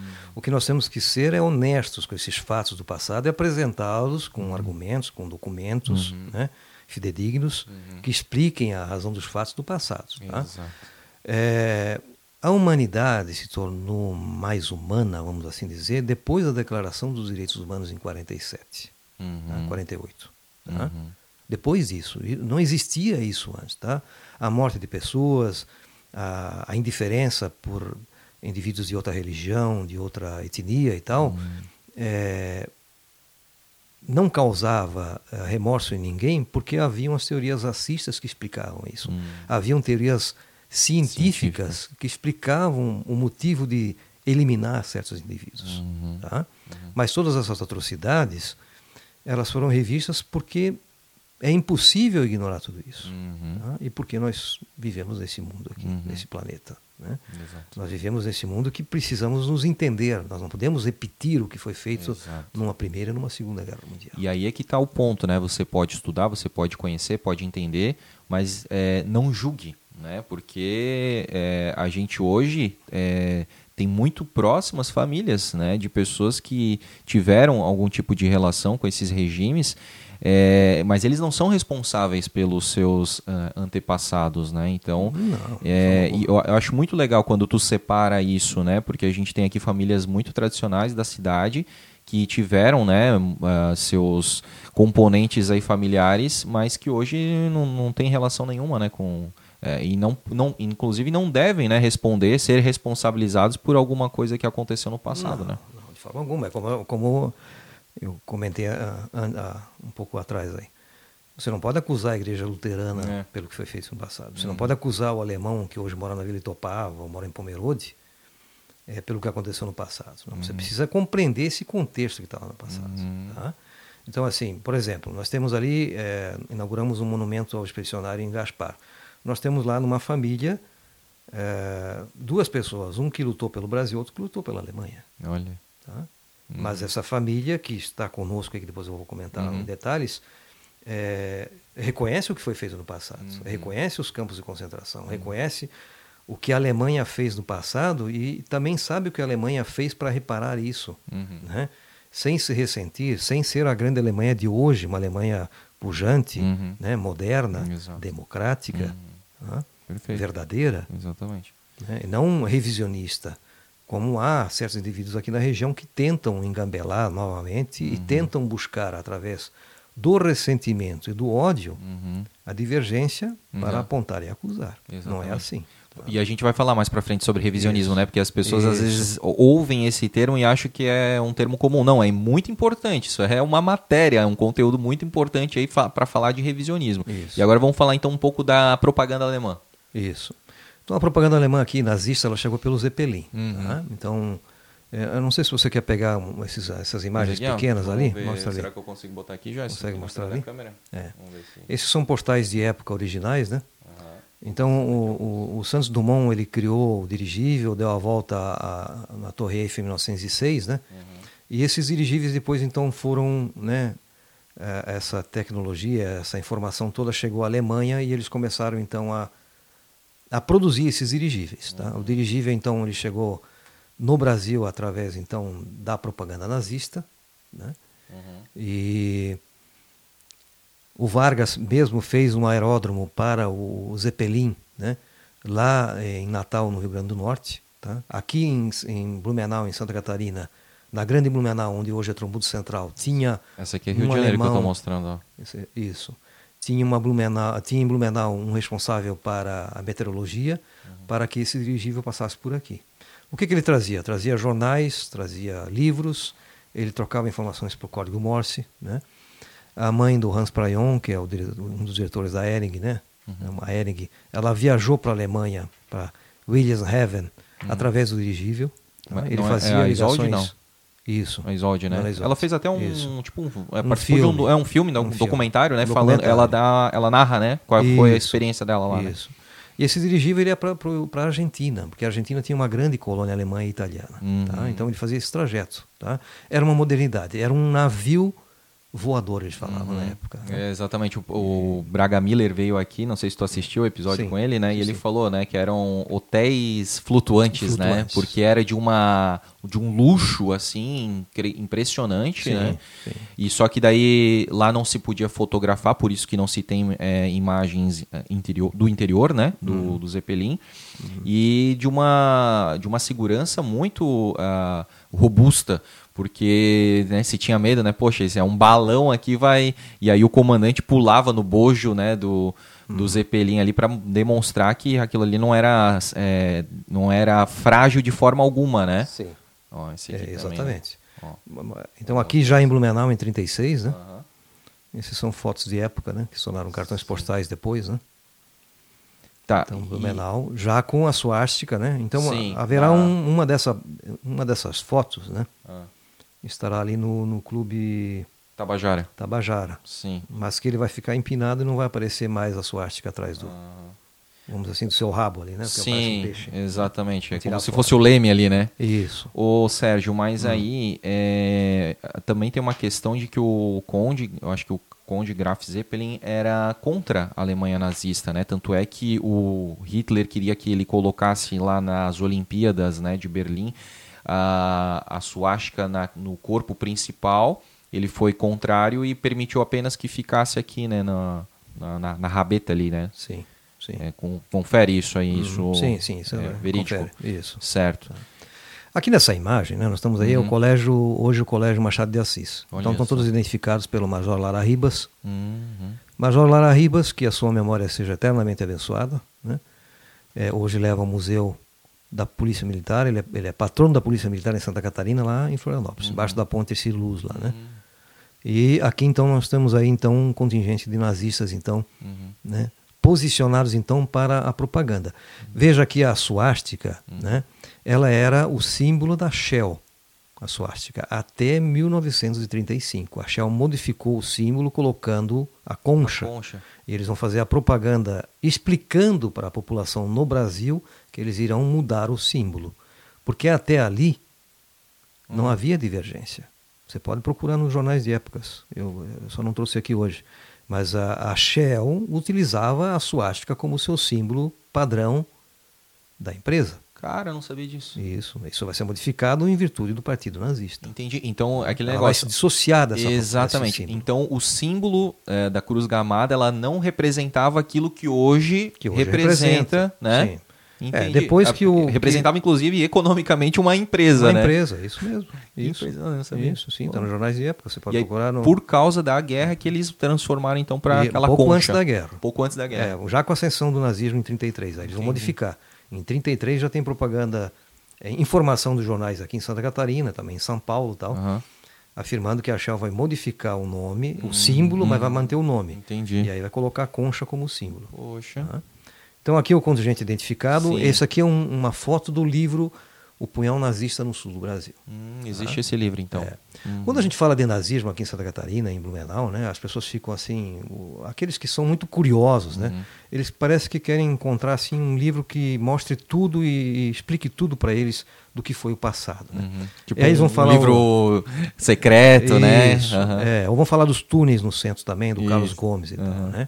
É, é porque é, há uma atração por esse assunto na região, né? Uhum. Mas uma atração, né? é um fascínio, mas um fascínio juvenil, uhum. que não consegue ultrapassar né, a compreensão dos fatos né, e do contexto histórico da época. Perfeito. E é isso que é preciso ser feito. Uhum. Tá?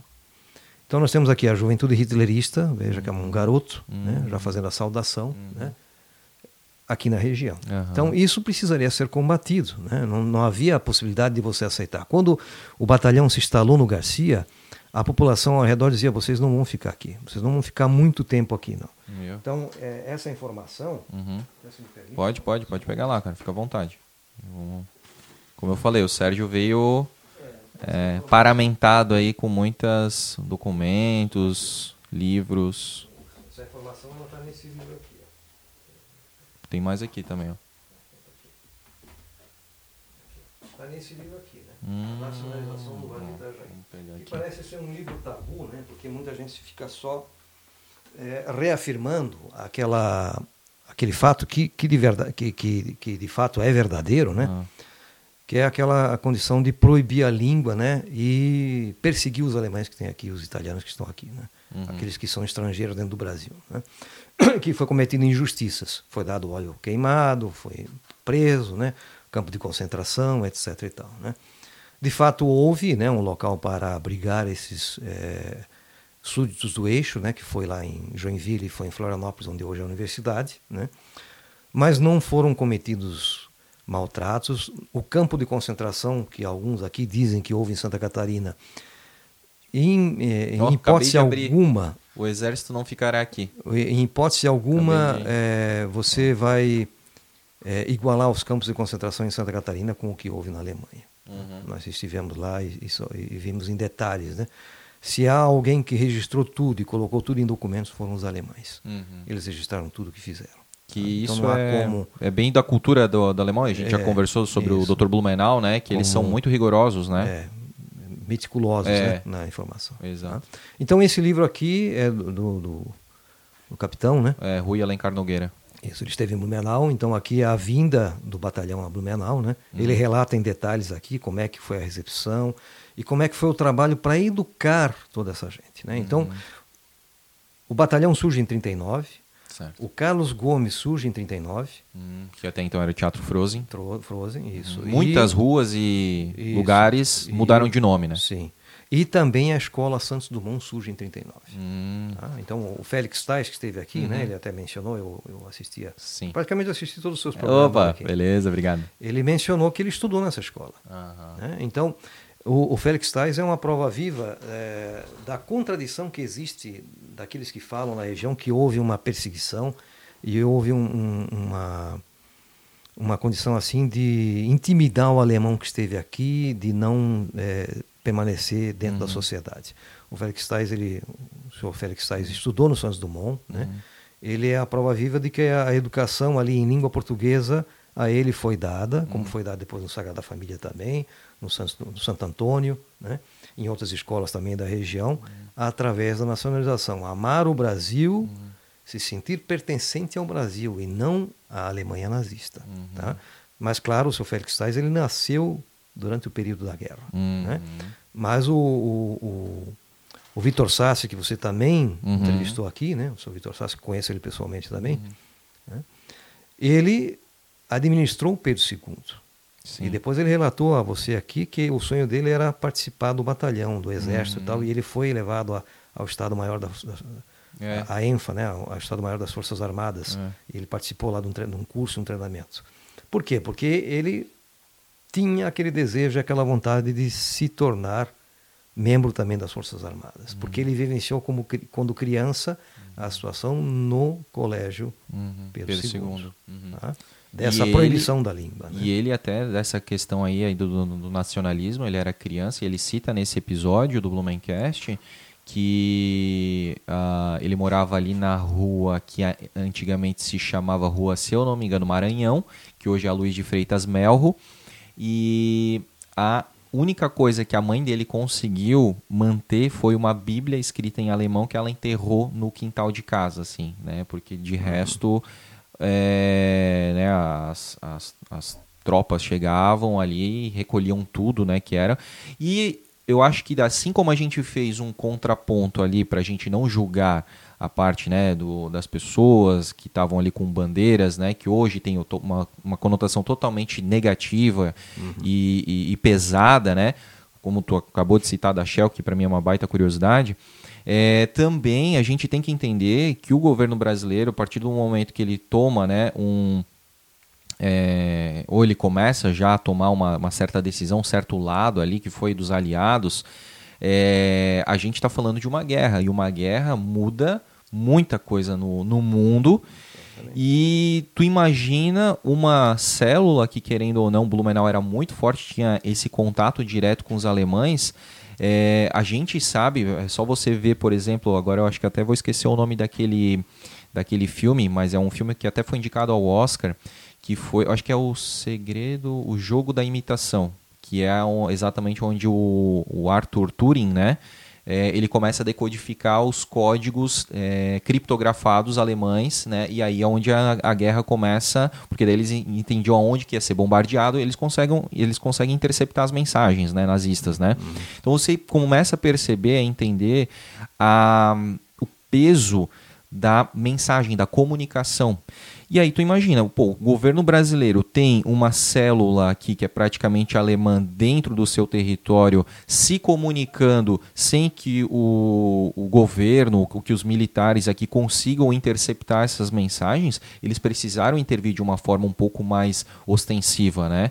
Então, porque imagina, você é, a gente né, teve é, contato, conversa, por exemplo, com o pessoal da família Haas, que fazia as lápides. Né? Na época do nacionalismo, todo, todas as famílias tiveram que trocar o, o a, a, a, parte ali das lápides né, escritas em, em alemão, é, com, sob o risco de ou de ser destruída ou de tomarem multa.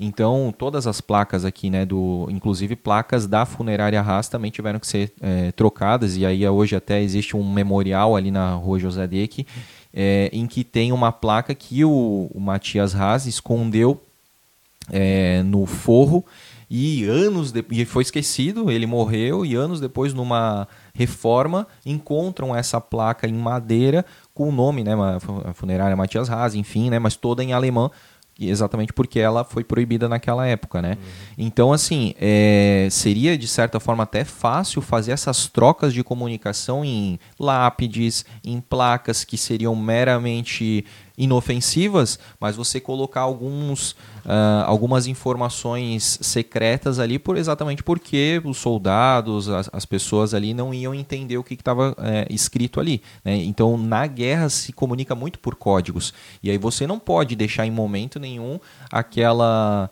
uh, aquela informação tomar corpo, porque tu pode perder a guerra, né? E o Brasil, né, se até se ele visse, né, como uma um, um calcanhar fraco dos aliados, os canhões também poderiam voltar-se para cá, né? Mesmo a gente tendo tomado o lado dos aliados, né?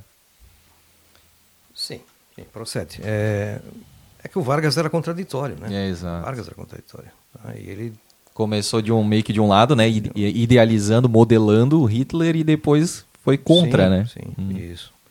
Então, é, todas essas frustrações, né, para os alemães daqui aconteceram em relação ao grande líder que foi o Vargas, uhum. né, ao José Ferreira da Silva que era integralista depois de, deixou de ser, uhum. eles vão pichar num muro morte ao, ao ao José Ferreira da Silva, Olha. porque deixou de ser integralista. Ah. Os integralistas não perdoavam isso. Né? O, há um, um, jornal chamado O Agricultor, hum. que era um jornal integralista escrito em alemão, né? lá em Rio do Sul. Hum. E eles estampavam no jornal, na primeira página, quando alguém deixava de ser integralista, porque era considerado traidor. Isso antes de 1933. Uhum. Tá?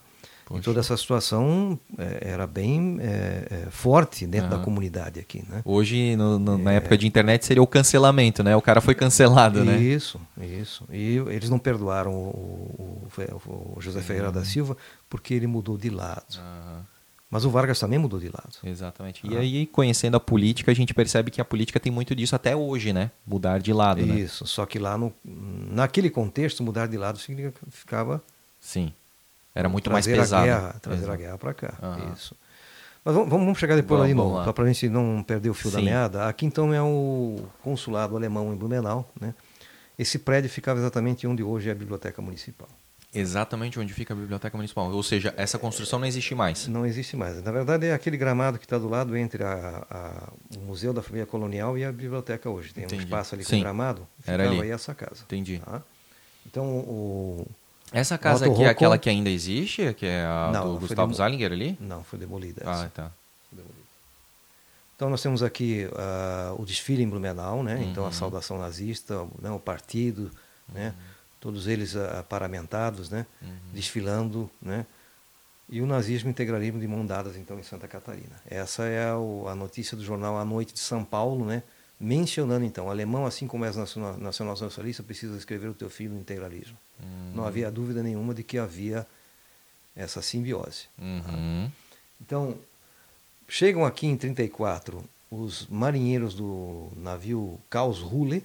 Uhum. Esse navio vai ser afundado na Noruega. Eles encontraram ele há três anos atrás, a quase 500 metros de profundidade. Nossa. E esses é, marinheiros vão ser ovacionados dentro de Blumenau, então, uhum. e vão ser recebidos no Natal de 36. E vão pegar o trem e vão para Rio do Sul. Tá? E vão para Ibirama. Certo. E eles são alemães. São alemães uhum. autênticos, uhum. genuínos, né? Uhum. Com, com, que vão participar da guerra depois. Grande parte deles morreram na guerra. Sim. Né? Eles vão ficar é, vão ser recebidos nas casas das famílias alemãs aqui. Então, uhum. os integralistas de Blumenau desfilam em homenagem ao cruzador alemão Karlsruhe em 34, melhor dizendo. Uhum. Eu falei 37 uhum. não era. 36, mas 36 é 34. 34 tá? uhum. Rua 15, então, né? veja, um ano depois da ascensão do Hitler no poder na Alemanha. Tá? Uhum. Então, as camisas, né? É. Camisa, como é que eles falavam? Camisa... Tinha um nome, né? As galinhas verdes, né? É? Mas era verde. Uhum. As galinhas verdes porque perderam. E olha só que interessante, aqui, Rua 15 de Novembro, para a uhum. galera se localizar. Aqui essa casa ainda existe, que é a antiga Casa Paiter, né? Hoje é Bluebell, né? Bluebell Isso. Esportes, né? Exatamente. né? Dá para ver aí pelo. É. Parece um castelinho aqui, né? Uhum. Então, muito interessante, cara. Casas pernambucanas também já não existe mais. Isso. Muito legal. E nós temos aqui essa imagem que faz parte de uma capa de um livro chamado Segredo do Meu Avô, né? Uhum, do Fernando Henrique Becker Silva. Isso. Uhum. É, ele fez um livro infanto-juvenil, Sim, né? isso, é atiça, é romanceado. É. Ele atiça a curiosidade, isso. né? Na, na, condição de que o segredo do meu avô e tal. É. Até é um livro interessante, uhum. mas ele não menciona né, os fatos históricos não, como, não, não. É, como deveriam. Bem, né? É romance mesmo. É um, é um romanceado, é né? Vale, pelo, pelo contexto Isso, da época. Para atiçar curiosidade para você pesquisar mais sobre, né? Isso. E, e, mas aonde que é, é, Sérgio, essa, essa foto aí? Isso aqui não é, é, em Blumenau, né? Não, isso aqui é Ibirama. Ibirama. É tá. Blumenau na época, porque Blumenau, Ibirama pertencia a Blumenau. Não era desmembrada ainda, isso, né? Isso, uhum, tá? então perfeito. pertencia a Blumenau. Entendi, entendi, Aqui é Timbó, então você pode ver que a cruz gamada está uhum, invertida, uhum, mas é a intenção então do... e, e, até a questão mesmo da porque hoje o nazismo em si ele é visto com a cruz gamada mas ela meio torcida, assim, torcida assim né? isso. ali ela estava bem reta né? Isso. bem verticalizada né? mas é porque é o início aqui né? Eles, eles acabam acabavam copiando né porque ali... essa até a, a, simbologia ela é muito antiga né? Ela é secular Não, ela, é, ela é indiana. Indiana. Ela é indiana são os quatro elementos, né? Ah, tá. Mas que ela, ela, ela, se tornou um símbolo depois de 45. Não, daí é, é, é, é irremediável, digamos, Isso, né? É, Nunca mais ela vai se tornar um símbolo não. indiano primitivo, original, né? Não, não, de paz é. não. É. Aqui é Timbó, uhum. o arquivo Gerino do Bussi, né? Aqui tem também. É, conheci o professor Gerino do Bussi também, né? Uhum. tive aula com ele. Uhum. Isso é a Deutsche Schule no interior de Timbó. Timbó uhum. tá? Aqui também Timbó. Né? uma, uma, outra tomada, né? a casa uhum. em Chaimel lá atrás. Né? Uhum. Aqui oh, a igreja. É, a igreja luterana ali no Badenfurt. Oh. Aqui é a AIG, a empresa industrial Garcia. Está hum. né? levando os partidários então a, a, lá em cima então a, a bandeira nazista, né? Uhum. né? E a igreja então em 34 então ovacionando. Então a destituição do pastor lá, né, da igreja luterana na Alemanha faz com que a propaganda chegue aqui em Blumenau uhum. também. Tá? E uhum. todos eles partidários nacionalistas, são fervorosos partidários nazistas. Tá? Uhum. Se consideram mais alemães que brasileiros. Uhum. Tá? E a igreja sempre teve, né? hoje menos, mas a igreja sempre teve esse. Sempre flertando muito com o poder, né? Sempre flertando muito com, com o governo, né? É, vamos, vamos... Desde a época da, da, da, Idade Média, da Inquisição, né? Sim, ela teve poder mais no passado, mas com a unificação da Alemanha, a unificação da Itália, no caso do Vaticano, o Vaticano ficou relegado ao esquecimento, uhum. vamos assim dizer, vamos usar essa frase para explicar um pouco mais fácil assim. E eles precisavam retornar ao poder que haviam perdido, e essa oportunidade chegou com Mussolini, uhum. com o Tratado de Latrão em 29 o Tratado de Latrão vai criar o Estado do Vaticano e vai criar uma estreita relação com a Alemanha nazista e, e a, o fascismo do Mussolini. Uhum. Tá? Tanto é que daí depois o Vaticano vai eh, refugiar judeus no, nos seus eh, aposentos lá, né, nas, uhum. nas, suas igrejas e tal, mas eh, vai ter também padres partidários do nazismo que vão auxiliar os nazistas a fugirem para a Argentina. Tá? Aqui no caso, a cerimônia religiosa campal com a presença de simpatizantes do nazismo, então você vê que o pastor está fazendo a prédica hum. e tem a bandeira nazista do uhum. lado. Tá? Eles não, não há contradição aqui do nazismo na época em relação a falar de Cristo, de Jesus Cristo e uhum. falar do nazismo, uhum. porque Jesus Cristo nessa época e pela Alemanha nazista, Jesus Cristo se tornou ariano. Ele não é o, o, o Jesus Cristo dos judeus. Uhum. Ele é um enviado ariano. Entendi. Tá? Aqui em Dalbergia. Mais um. Tá? Dalbergia então, hoje é. É perto de Presidente Getúlio. Uhum. Tá? Por isso Presidente Getúlio, porque o nome era Ramônia. Ah, tá. Então a gente está é, falando de Ibirama ali, né? Isso, vamos uhum. mudar os nomes. Né? Isso, isso aí. Tá? Aqui um sepultamento de um nazista em Ibirama, olha as bandeiras nazistas e as roupas. Né? O próprio uniforme, né? Também, Isso, né? uniforme. Um, um, cartão postal direcionado a Blumenau, Heil Hitler, lá em cima então, né? Oh. Heil Hitler. Aqui, né? Aqui ó. Uhum. Aus Deutschland and Heil Hitler. Né? Direcionado a Blumenau, então, em 36. Uhum. Kegel Club em, em Dayal, tá? então já com indumentária. Não significa que usar, usar o bigode curtinho era partidário do Hitler, Sim. porque tinha o gordo e o magro, tinha o Carlitos e tal. Exato. Mas era a moda da época. Era a moda da época. É. É. E aqui, Tagenbait, Dia do Trabalho em Blumenau, no Colégio Pedro II, a Deutsche Schule. Uhum. Tá? Então, o busto do Hitler capturado pelo Teichmann está no Museu da Polícia Militar lá em Florianópolis. Esse é o busto. Sim, tá? e ele é feito em madeira, né? Em madeira. Uhum. Tá? Interessante. Aqui uma, a, a, Santa Catarina participa de um, um, um, evento comercial no Rio Grande do Sul. Caramba. Então lá está a estante de Santa Catarina uhum. e a bandeira nazista é maior que a brasileira. Pois é, gigante, né? Tudo bem é. que a gente está vendo ela tá em distância diferente, mas parece muito grande mesmo, né, Sim. né, cara? Uhum. Cara, é, aquela foto que tu falou do dia do trabalho ali é uma coisa só que eu queria fazer uma pequena lembrança, porque é, aqui em Blumenau, antigamente, antes aí da, dessa época do nacionalismo, se tinha muito a questão do carnaval, né? Os, os clubes, por exemplo, o América era muito conhecido, né? Pelos uhum. carnavais de salão e tudo uhum. mais. Tinha até desfile de, de, carnaval, porque hoje em dia muita gente fala assim, ah, não, Blumenauense não gosta de carnaval, o carnaval nunca teve aqui. E quem não estuda não sabe que tinha uma tradição, né? Esses clubes aí organizavam, né? Uhum. Verdadeiros bailes de carnaval aqui. Mas nessa época do nacionalismo é que se tinha muito essa questão, né, de que o carnaval não é, é não é visto com bons olhos, né, porque é coisa de vadio, é, inclusive as pessoas começaram a, a, ficar, digamos, de certa forma incomodados. A própria Rua 15 não tinha bancos, porque aquilo ali era um, chama, um, um chamariz para pessoas que não estão ocupadas. Então ali começou essa questão muito do blumenauense trabalhador. O blumenauense que está parado, ele não, ele não é útil para a cidade, é que ele não está agregando valor. Então o blumenauense ele precisa trabalhar. Por isso que até hoje a gente tem essas reminiscências de que ah, o... Não, não, eu não quero o feriado de carnaval, tal, porque o meu negócio é trabalhar, né? O Blumenauense trabalha enquanto o Brasil todo faz festa, né? Tu, tu uhum. também já fez essa, essa análise? É, essa é uma, essa é uma opinião uh, das ideias raciais, tá? Uhum. É, os alemães eram contra os lusitanos. Uhum. Os lusitanos é, é, e a ideia de que o alemão trabalha e o português não trabalha. Uhum. É uma, uma, uma uma, são observações até da historiografia dos anos 30 ali, uhum. pelo Max Tavares do Amaral e uhum. outros historiadores aqui de Santa Catarina que fazem o primeiro congresso catarinense aqui. Uhum. E, e, a literatura também é, do século XIX ali, dos portugueses e tal, há essa divergência. Uhum. Então, e isso é um nacionalismo. Uhum. Isso veio da Alemanha também. É, essa é a diferença entre o português que não fez nada e o alemão que transformou tudo. Exato. Ah, então é, é, um choque cultural isso aí. Tá? É. E, o, e aí o nacionalismo é. É, é, aflorece isso. É aqui nos anos 30. O que é engraçado é que o alemão é, daquela época ali do século XIX, é, ele não tinha esse problema, né? Porque, como eu falei, já existia aqui os bailes de carnaval que eram é, organizados por alemães. Só que sim, né, sim, sim. acontece alguma essa coisa. Essa transformação política dos anos 30, é. 20, 30 e 40 é que vai transformar tudo. Tudo, né? Vai modificar completamente a, a, a visão. A visão. É, porque o Ângelo Dias era o caboclo que estava é. com o doutor Menal junto aqui na. Que apresentou tudo da, aqui, né? Na canoa, é, né? Uhum. É.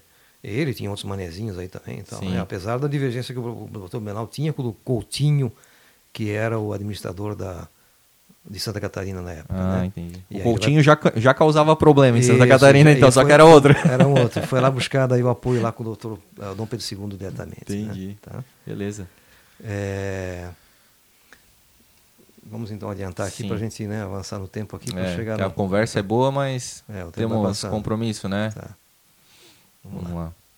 Esse é Major Lara Ribas. Ah, esse aí. Esse Legal. é Major Lara Ribas. Ele faleceu em 92, tá? Hum. Que a memória dele seja eternamente abençoada. Né? Hum. Quando se fala num militar desse, muita gente não vai gostar, porque ele fez a repressão, né? Uhum. Mas foi necessária. Uhum. Né? Não foi injustiça, foi necessária em combate ao nazismo que estava aqui. Sim. Né? Então armas eram apreendidas, isso aqui é Rio dos Cedros, uhum. né? Num levante, vinham armas da Itália também, armas que, tinha, que já vinham aqui na região. Uhum. Essas armas foram apreendidas pelo Exército Brasileiro. Uhum. Tá? Bastante arma. Bastante. E aqui a bandeira brasileira vindo da Alemanha com carimbos nazistas. Então eram mais alemães do que brasileiros. Uhum. E isso não era permitido aqui, não era uhum. possível aceitar isso. Né? Uhum. Então o busto do Hitler capturado, os materiais, livros, né? Major Lara Ribas fez toda a apreensão desse material que vinha pelo Zeppelin. Né? Hum. Era proibido falar o alemão, o italiano e japonês. japonês. Por um decreto de 38, uhum. né? e aí o, o, Nereu Ramos vai promover então a construção das escolas. Uhum. Né? Ele vai estar aqui com o Vargas. Uhum. Aí, Eu quero te perguntar, Sérgio, com relação a essa questão da fala aí, né? Porque tem muitos comentários, relatos aqui de, né, de pessoas que falam, né? Ah, quem falasse é, os militares vinham e, e, davam óleo de motor para tomar. Uhum. O que, que tu, pelas tuas pesquisas, consegue é, definir e trazer para a gente de informação? Olha, não eram os militares que faziam isso, era a população, os brasileiros que tinham divergência com os alemães. Uhum. Que havia uma, uma disputa aqui em relação à grande Alemanha, e a Alemanha que entrou em guerra e que o Brasil entrou contra, daqueles que já moravam aqui que eram brasileiros uhum. e que uhum. tinham divergências. Quando o Brasil vai lutar e a Alemanha perde, essa diferença fica maior ainda. Hum. E aí a revanche em, cima desse alemão que é, era arrogante, uhum. não aceitava a discussão, porque esse alemão se transformou com a política dos anos 30. Não é o alemão que veio com o Dr. Menal, que uhum. queria a sua colônia, trabalhava lá no interior, né? E queria uma vida melhor. Uhum. Era o alemão influenciado pela, pelo Partido Nazista, que veio para cá com membros nos anos 20, uhum. que influenciou a política, que teve no integralismo, que o integralismo foi rechaçado pelo Vargas. Enfim, aí houve a repressão. Uhum. E o Vargas, que tinha toda uma simpatia pela Alemanha, mas que depois negociou volta redonda, se aproximou dos americanos, uhum. mas que depois da guerra também quis manter essa mesma autoridade, esse autoritarismo, e deu cabo à sua vida em 54. Uhum. Então, esse alemão que estava aqui era um alemão que tinha dificuldade em falar o português porque não houve a educação em língua portuguesa. E essa situação começa a ser modificada pelo Nereu Ramos, que começa a criar as escolas uhum. e criar um projeto educacional ligado a, a, aos símbolos nacionais, à educação de língua portuguesa, aos valores nacionais, junto ao Exército. Então o Exército vai fazer corridas, ele vai promover a festa junina, ele vai promover símbolos nacionais, é, tentando então resgatar e trazer esse colono refratário que era membro do Partido Nazista, a ser brasileiro novamente. Uhum. Então essa situação não foi fácil. Uhum. Não foi fácil separar o joio do trigo. Né? Uhum. Né? Eu vou te contar o seguinte: a minha mulher é ali da Vila Itopava. Ela é professora de língua alemã. Ela leciona na, na escola. Uhum. Hoje, hoje, na atualidade, nós ajudamos a fomentar a língua alemã na atualidade. Uhum. É uma história riquíssima, belíssima, que deve ser preservada. Né? Uhum. O que nós temos na atualidade são pessoas que tentam buscar informação, é, é, vilipendiar os fatos históricos e trazer o revisionismo, colocando mais uma vez essa revanche e esse ressentimento do alemão da atualidade em relação ao que foi no passado os aspectos ligados à Segunda Guerra Mundial. Né? Uhum. Então, aqui nessa imagem, o Nereu Ramos com o Vargas, uhum. eles estão vindo para promover. Aí do lado está o Ferreira da Silva, lá no cantinho. Lá. Ah, aqui? Esse é o Ferreira da Silva. Ah. Não, a imagem maior. Aqui, né? Não. Ah, aqui? Aqui, esse ah, aí. Beleza. Esse é o Ferreira da Silva. Uhum. Tá? O Ferreira ele, da Silva meio JK, já, né? É, já está ali já uh, ligado ao partido junto ao Vargas uhum. e junto ao Nereu Ramos. Uhum. O Nereu Ramos faz a transição entre o, o, lado autoritário do Vargas para o lado democrático depois do, do Juscelino Kubitschek. Uhum. Se ele fosse autoritário como foi o Vargas, ele não teria entregue o governo ao Juscelino Kubitschek. Uhum. Porque o, o Nereu Ramos ele, ele vai trabalhar todo o período da nacionalização em Santa Catarina, toda a situação política para depois a, a, a distensão e a saída de Vargas do poder e a volta dele em 54, a morte dele uhum. e a transição depois, sai o Café Filho, e vem o, a, eleição do Juscelino Kubitschek. Hum. E o, o Nereu Ramos, que depois falece num acidente de avião com hum. o Leoberto Leal hum. e o Jorge Lacerda. Tá? Ele tem um mausoléu em, em Lages igual ao mausoléu do Dr. Blumenau, porque ele é maçom também. Oh, que interessante. Então, e, o uma história, e o Ferreira da Silva é. também, só que de um acidente automobilístico, né? Automobilístico em 73 né? em Curitiba. Em Curitiba. É. Tá? Uhum. Então, o Vargas chega aqui, o jornal da época diz, né? Ele é, vê uma Blumenau diversa daquele que ele tinha conhecimento. Uhum, ele veio com uma imagem e é. ele viu outra coisa. O que, que ele viu aqui? Ele viu os alemães favoráveis a ele, uhum. ovacionando, uhum. grande líder, tal. Uhum. Ele vai lá e faz o comentário em cima do Carlos Gomes lá do púlpito, que vai virar aquela lenda. Aqui vai chegar o Führer. O Führer está em Blumenau e tal, né? Então tá aí o, o Ferreira da Silva, o Nereu Ramos, o Vargas e um oficial. Tá? Então Vargas aí caminhando na, na Rua 15, uhum. né? O, o Zering oh. juntos, hum, né? a Companhia Ering que tem os filhos ligados ao nazismo, né? O, o pai do Hans Pareon era oficial nazista. Uhum. O Hans Pareon vai para a Alemanha quando proíbe a língua aqui, depois ele retorna. Quando ele retorna, ele tem 18 anos e ele vai servir o 23B. Exatamente. Ele vai ele vai se dizer que ele, ele vai fazer a transição para se tornar brasileiro, uhum. tá? porque o pai era oficial nazista, tá? todos eram. Né? Uhum. E... e, existe, uh, tu soube alguma uhum. coisa, porque sempre se fala de que tem uma, tinha, tem, não sei qual que é a casa, que se tinha... É, Os ladrilhos? Ladrilhos, é, Sim, é, tinha, família Ering. Família Ering. É.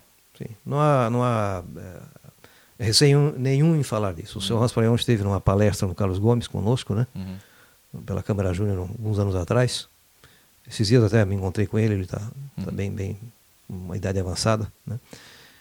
E ele falou, ele disse, olha, não sei se, eu, se existe o inferno, o céu, o purgatório, para onde eu vou. Uhum. Porque ele vivenciou todos os dois lados. Né? Ele vivenciou a Alemanha nazista, ele entregou um álbum de figurinhas da Juventude Hitlerista para o, o arquivo, né? ele participou da Juventude Hitlerista. Né?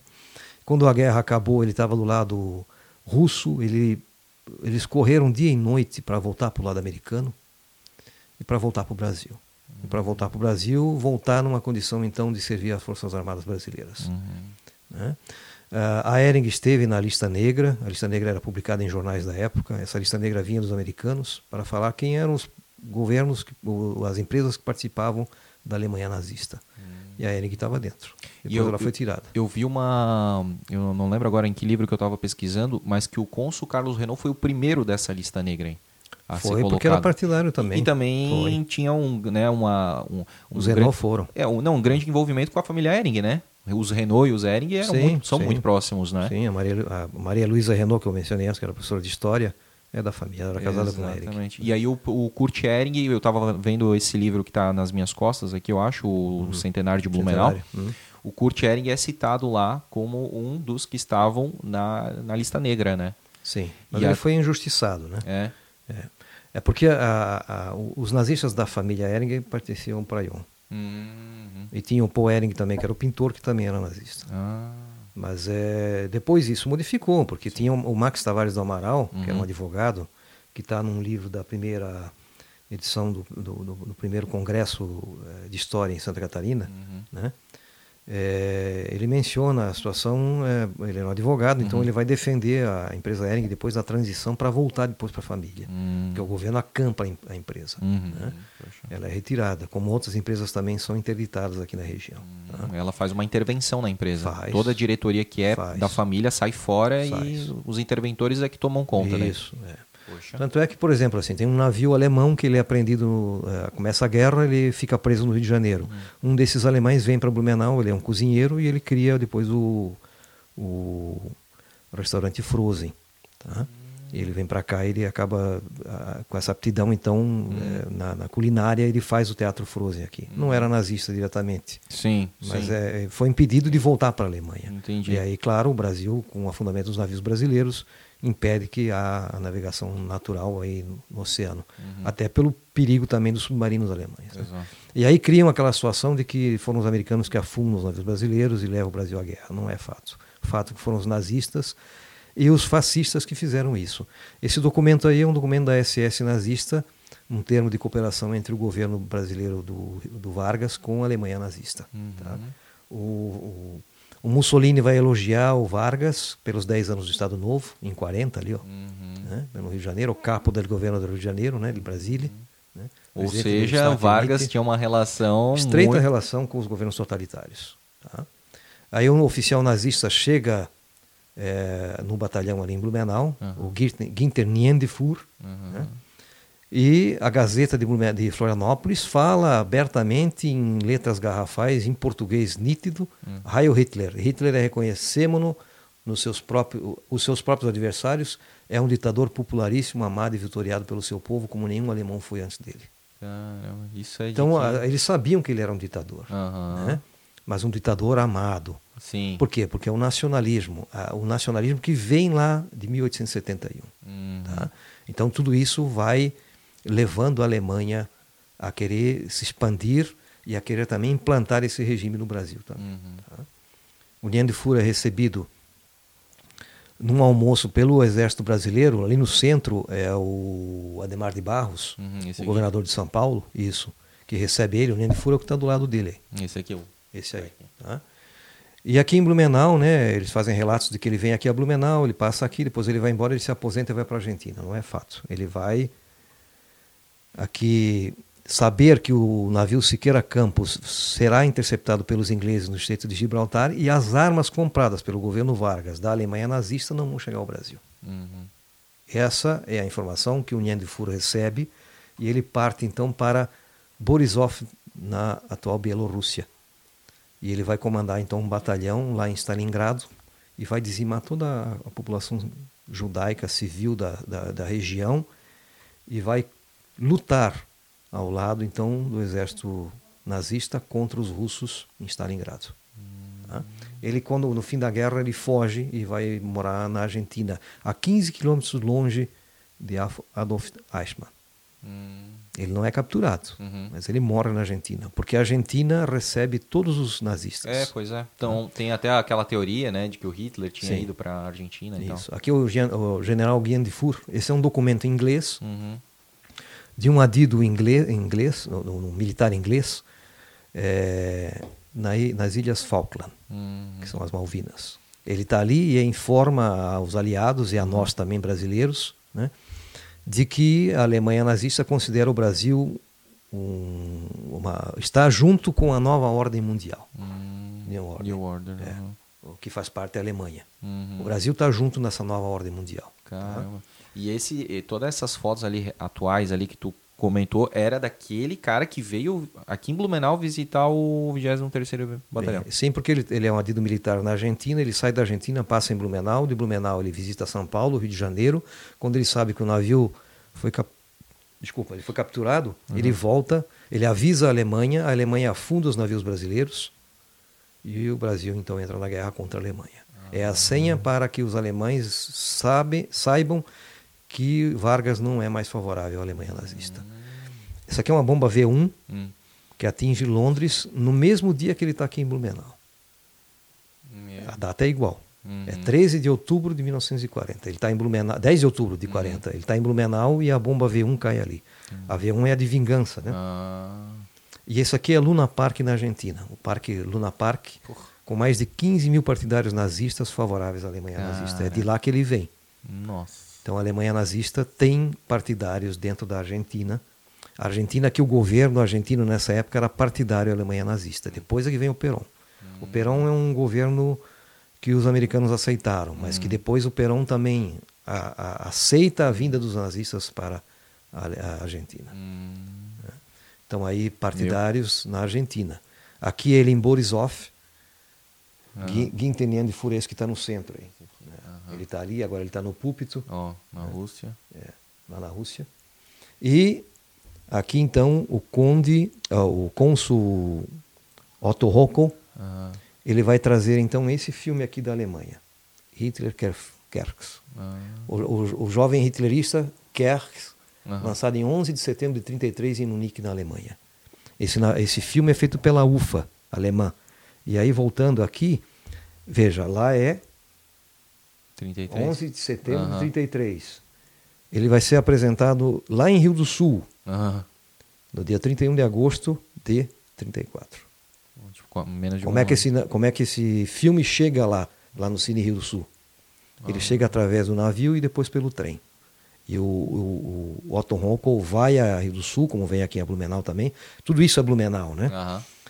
Ele vai na região, ele pede é, que as pessoas doem dinheiro, doem comida, doem roupas para levar para a Alemanha, porque a Alemanha está sofrendo com a inflação, com a guerra, que o, o, o, a Alemanha vai se tornar grande novamente, então, mas precisa de ajuda. Uhum.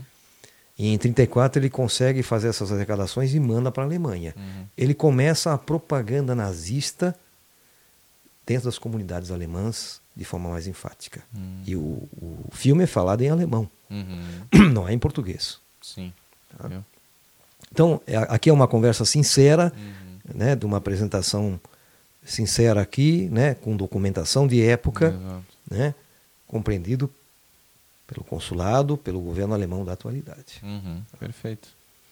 Então, esse filme na Alemanha hoje, ele é passado somente é, nas universidades lá, com acompanhamento de uma equipe que vai mostrar o filme, vão estudar o filme. Sim e dá o outro contexto, né? Não São um especialistas de... que depois é. vão explicar para uhum. a juventude, para, para, para as escolas. Exatamente. Tal, tá? Não para fazer propaganda, Exato. porque isso aqui foi o primeiro filme de propaganda nazista hum. da época oficial. Uhum. Tá? Mas chegou a Blumenau. Pois é.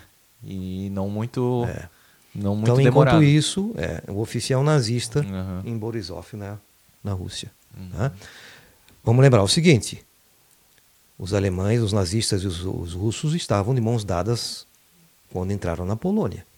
Uhum. Ah, eles fizeram o tratado lá de concordância que não iam se atacar um outro. A, invadiram a Polônia, dizimaram a Polônia, uhum. estavam de mãos dadas. Uhum. Depois se tornaram inimigos. Exato. Tá?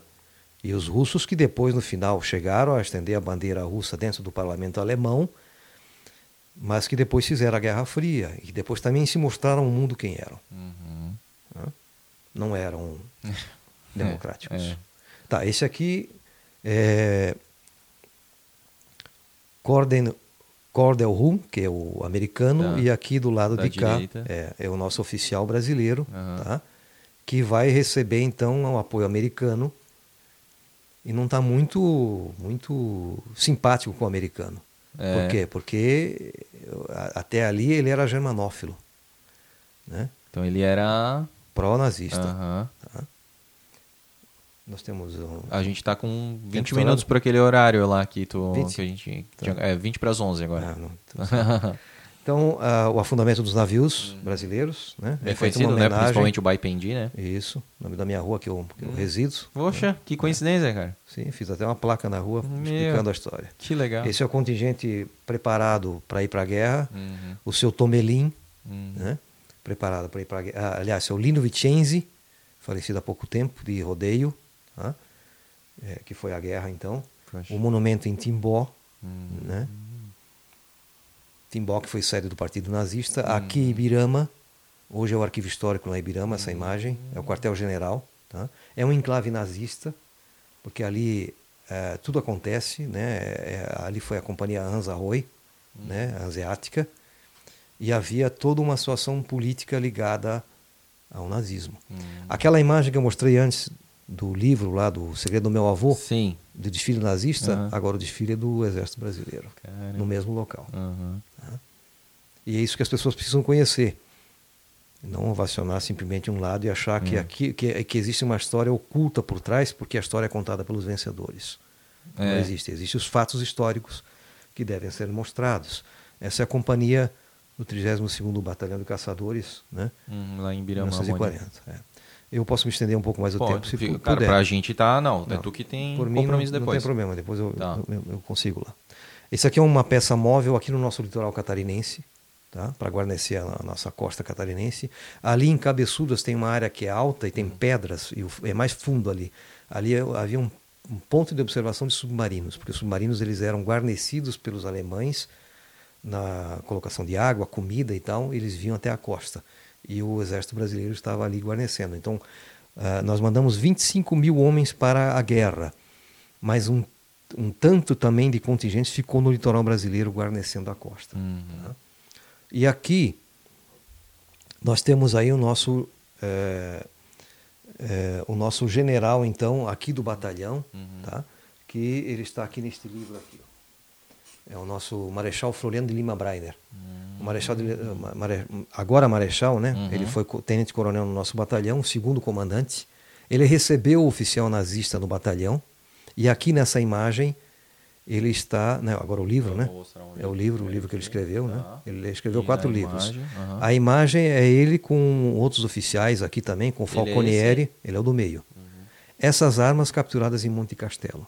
Essas armas se tornaram todas armas depois de uso de treinamento no Exército Brasileiro. A MAG, né? Uhum. E tantas outras ma- armas aí eh, que pertencem ao acervo do Exército Brasileiro.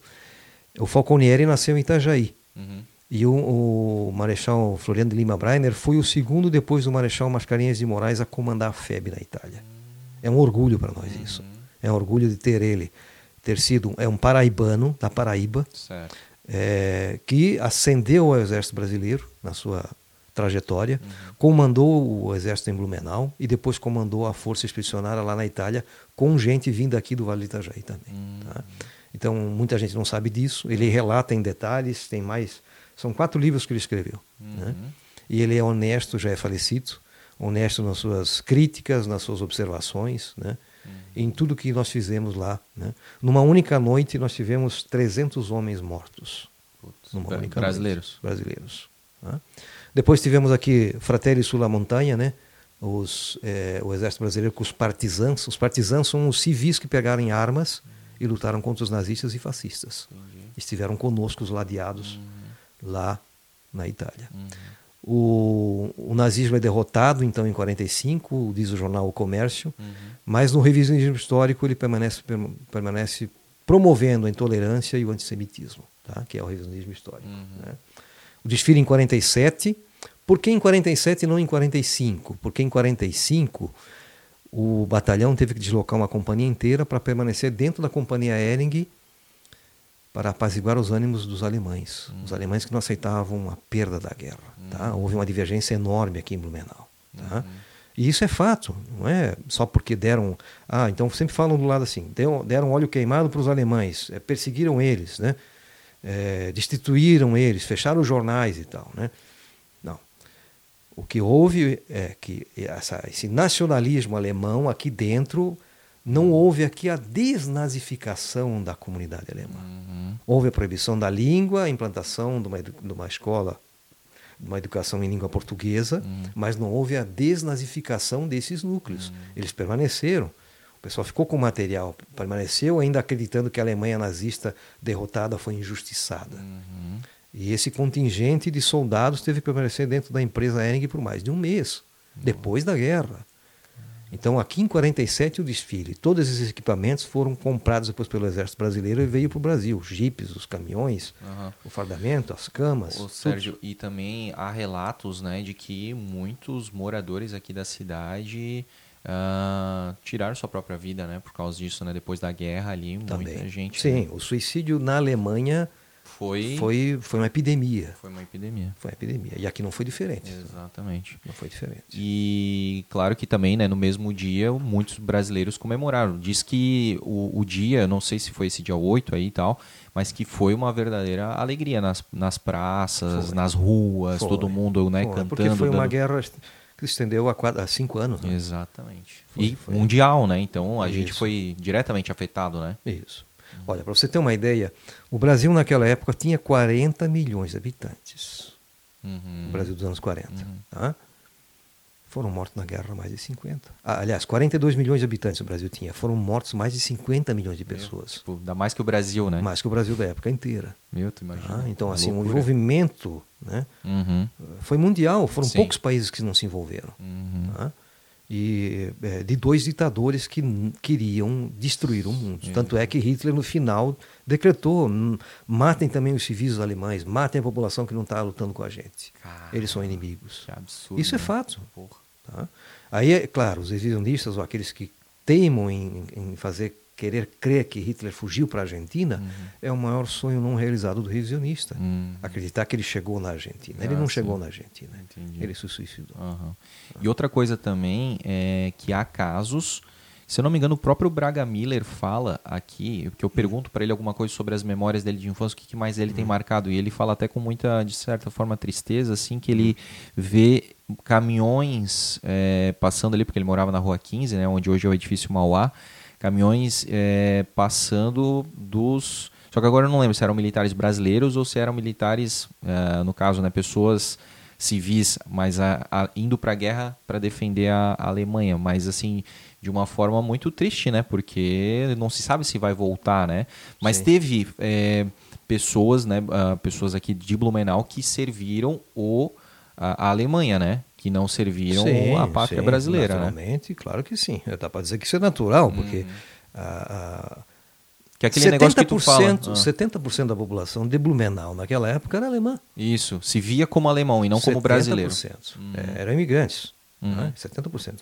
Então, eh, falavam alemão. Uhum. Né? Quando o Brasil, quando o, o, exército chegou aqui, para construir a escola Santos Dumont, tiveram que ter um intérprete. Uhum. Que a família é, suíca, que vendeu o, o terreno, né? porque o, o, o governo comprou. Uhum.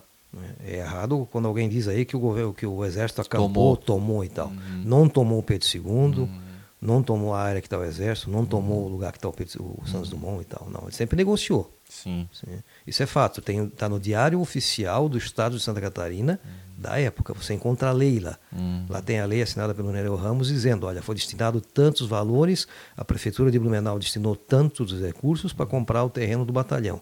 A, a, a Escola Santos Dumont foi trocado o terreno por um outro e dado o valor de diferença para a família. Está tudo relatado, é tudo, é, é, é, tudo discriminado em detalhes. É só procurar o, a, a lei da época. Uhum. O, o, se há um lugar onde as informações estão bem claras e que você pode pesquisar, é a hemeroteca do estado de Santa Catarina, e tem a Hemeroteca Nacional. Legal. É um trabalho fantástico. Sim.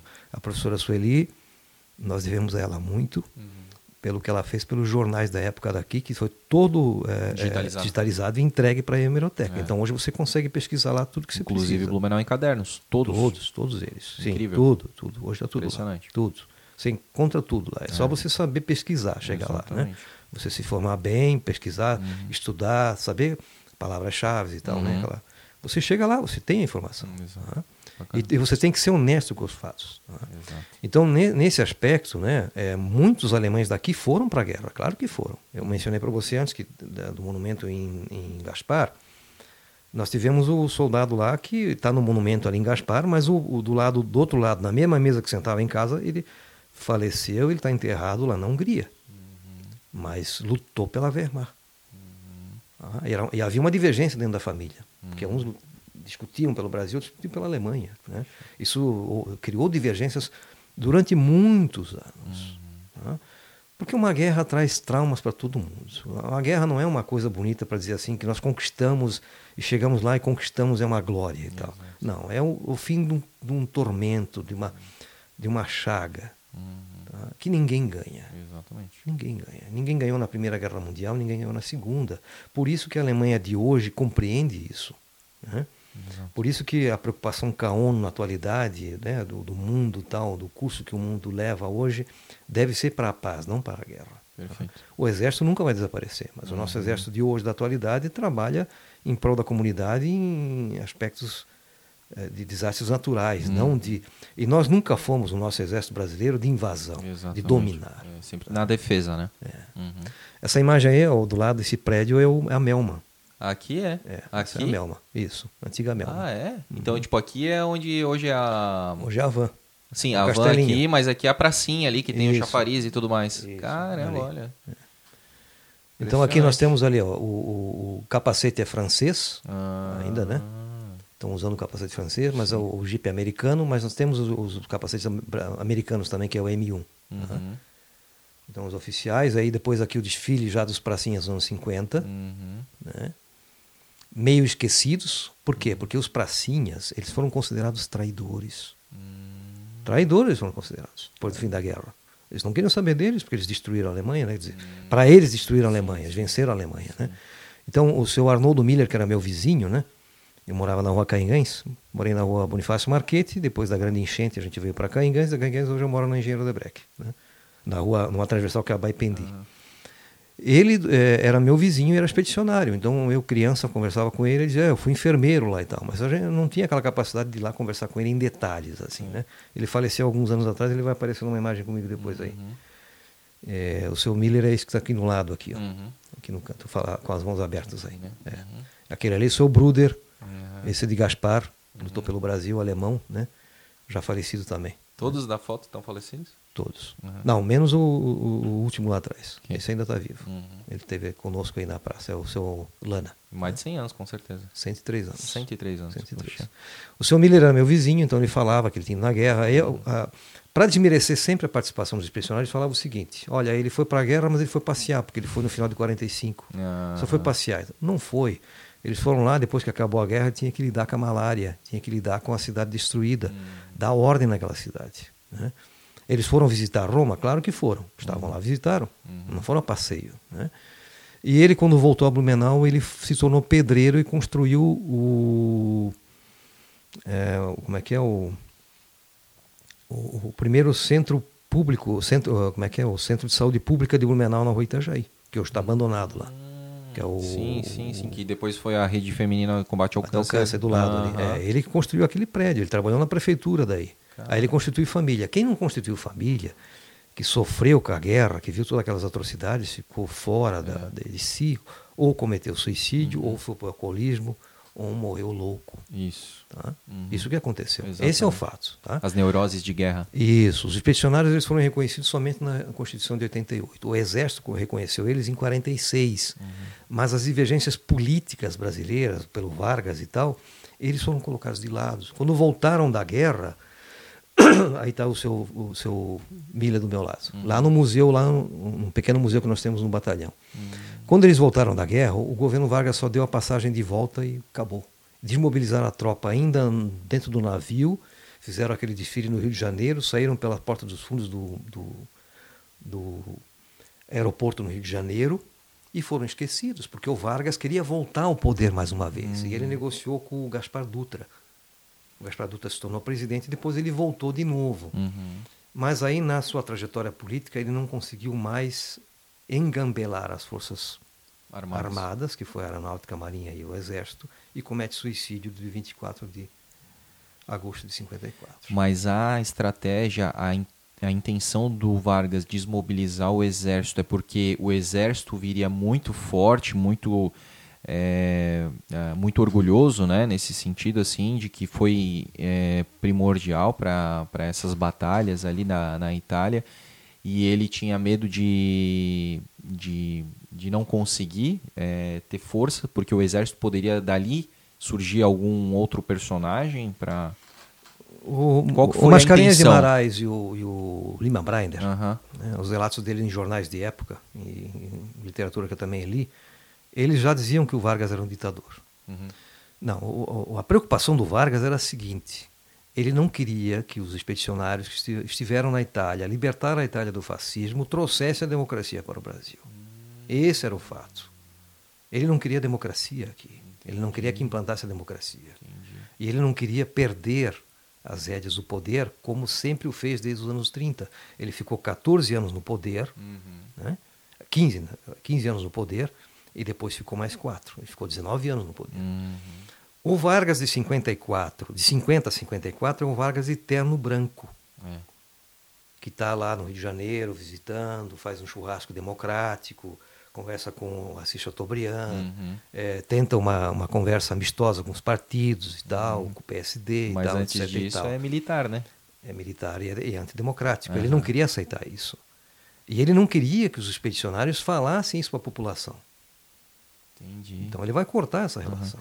E aí, é, pelo que tu né, já pesquisou, já estudou bastante assim, essa, o, o suicídio dele, porque a gente é, pega de um lado, pega de outro, parece que existe alguma coisa ali, até na, naquela carta que ele deixa, né?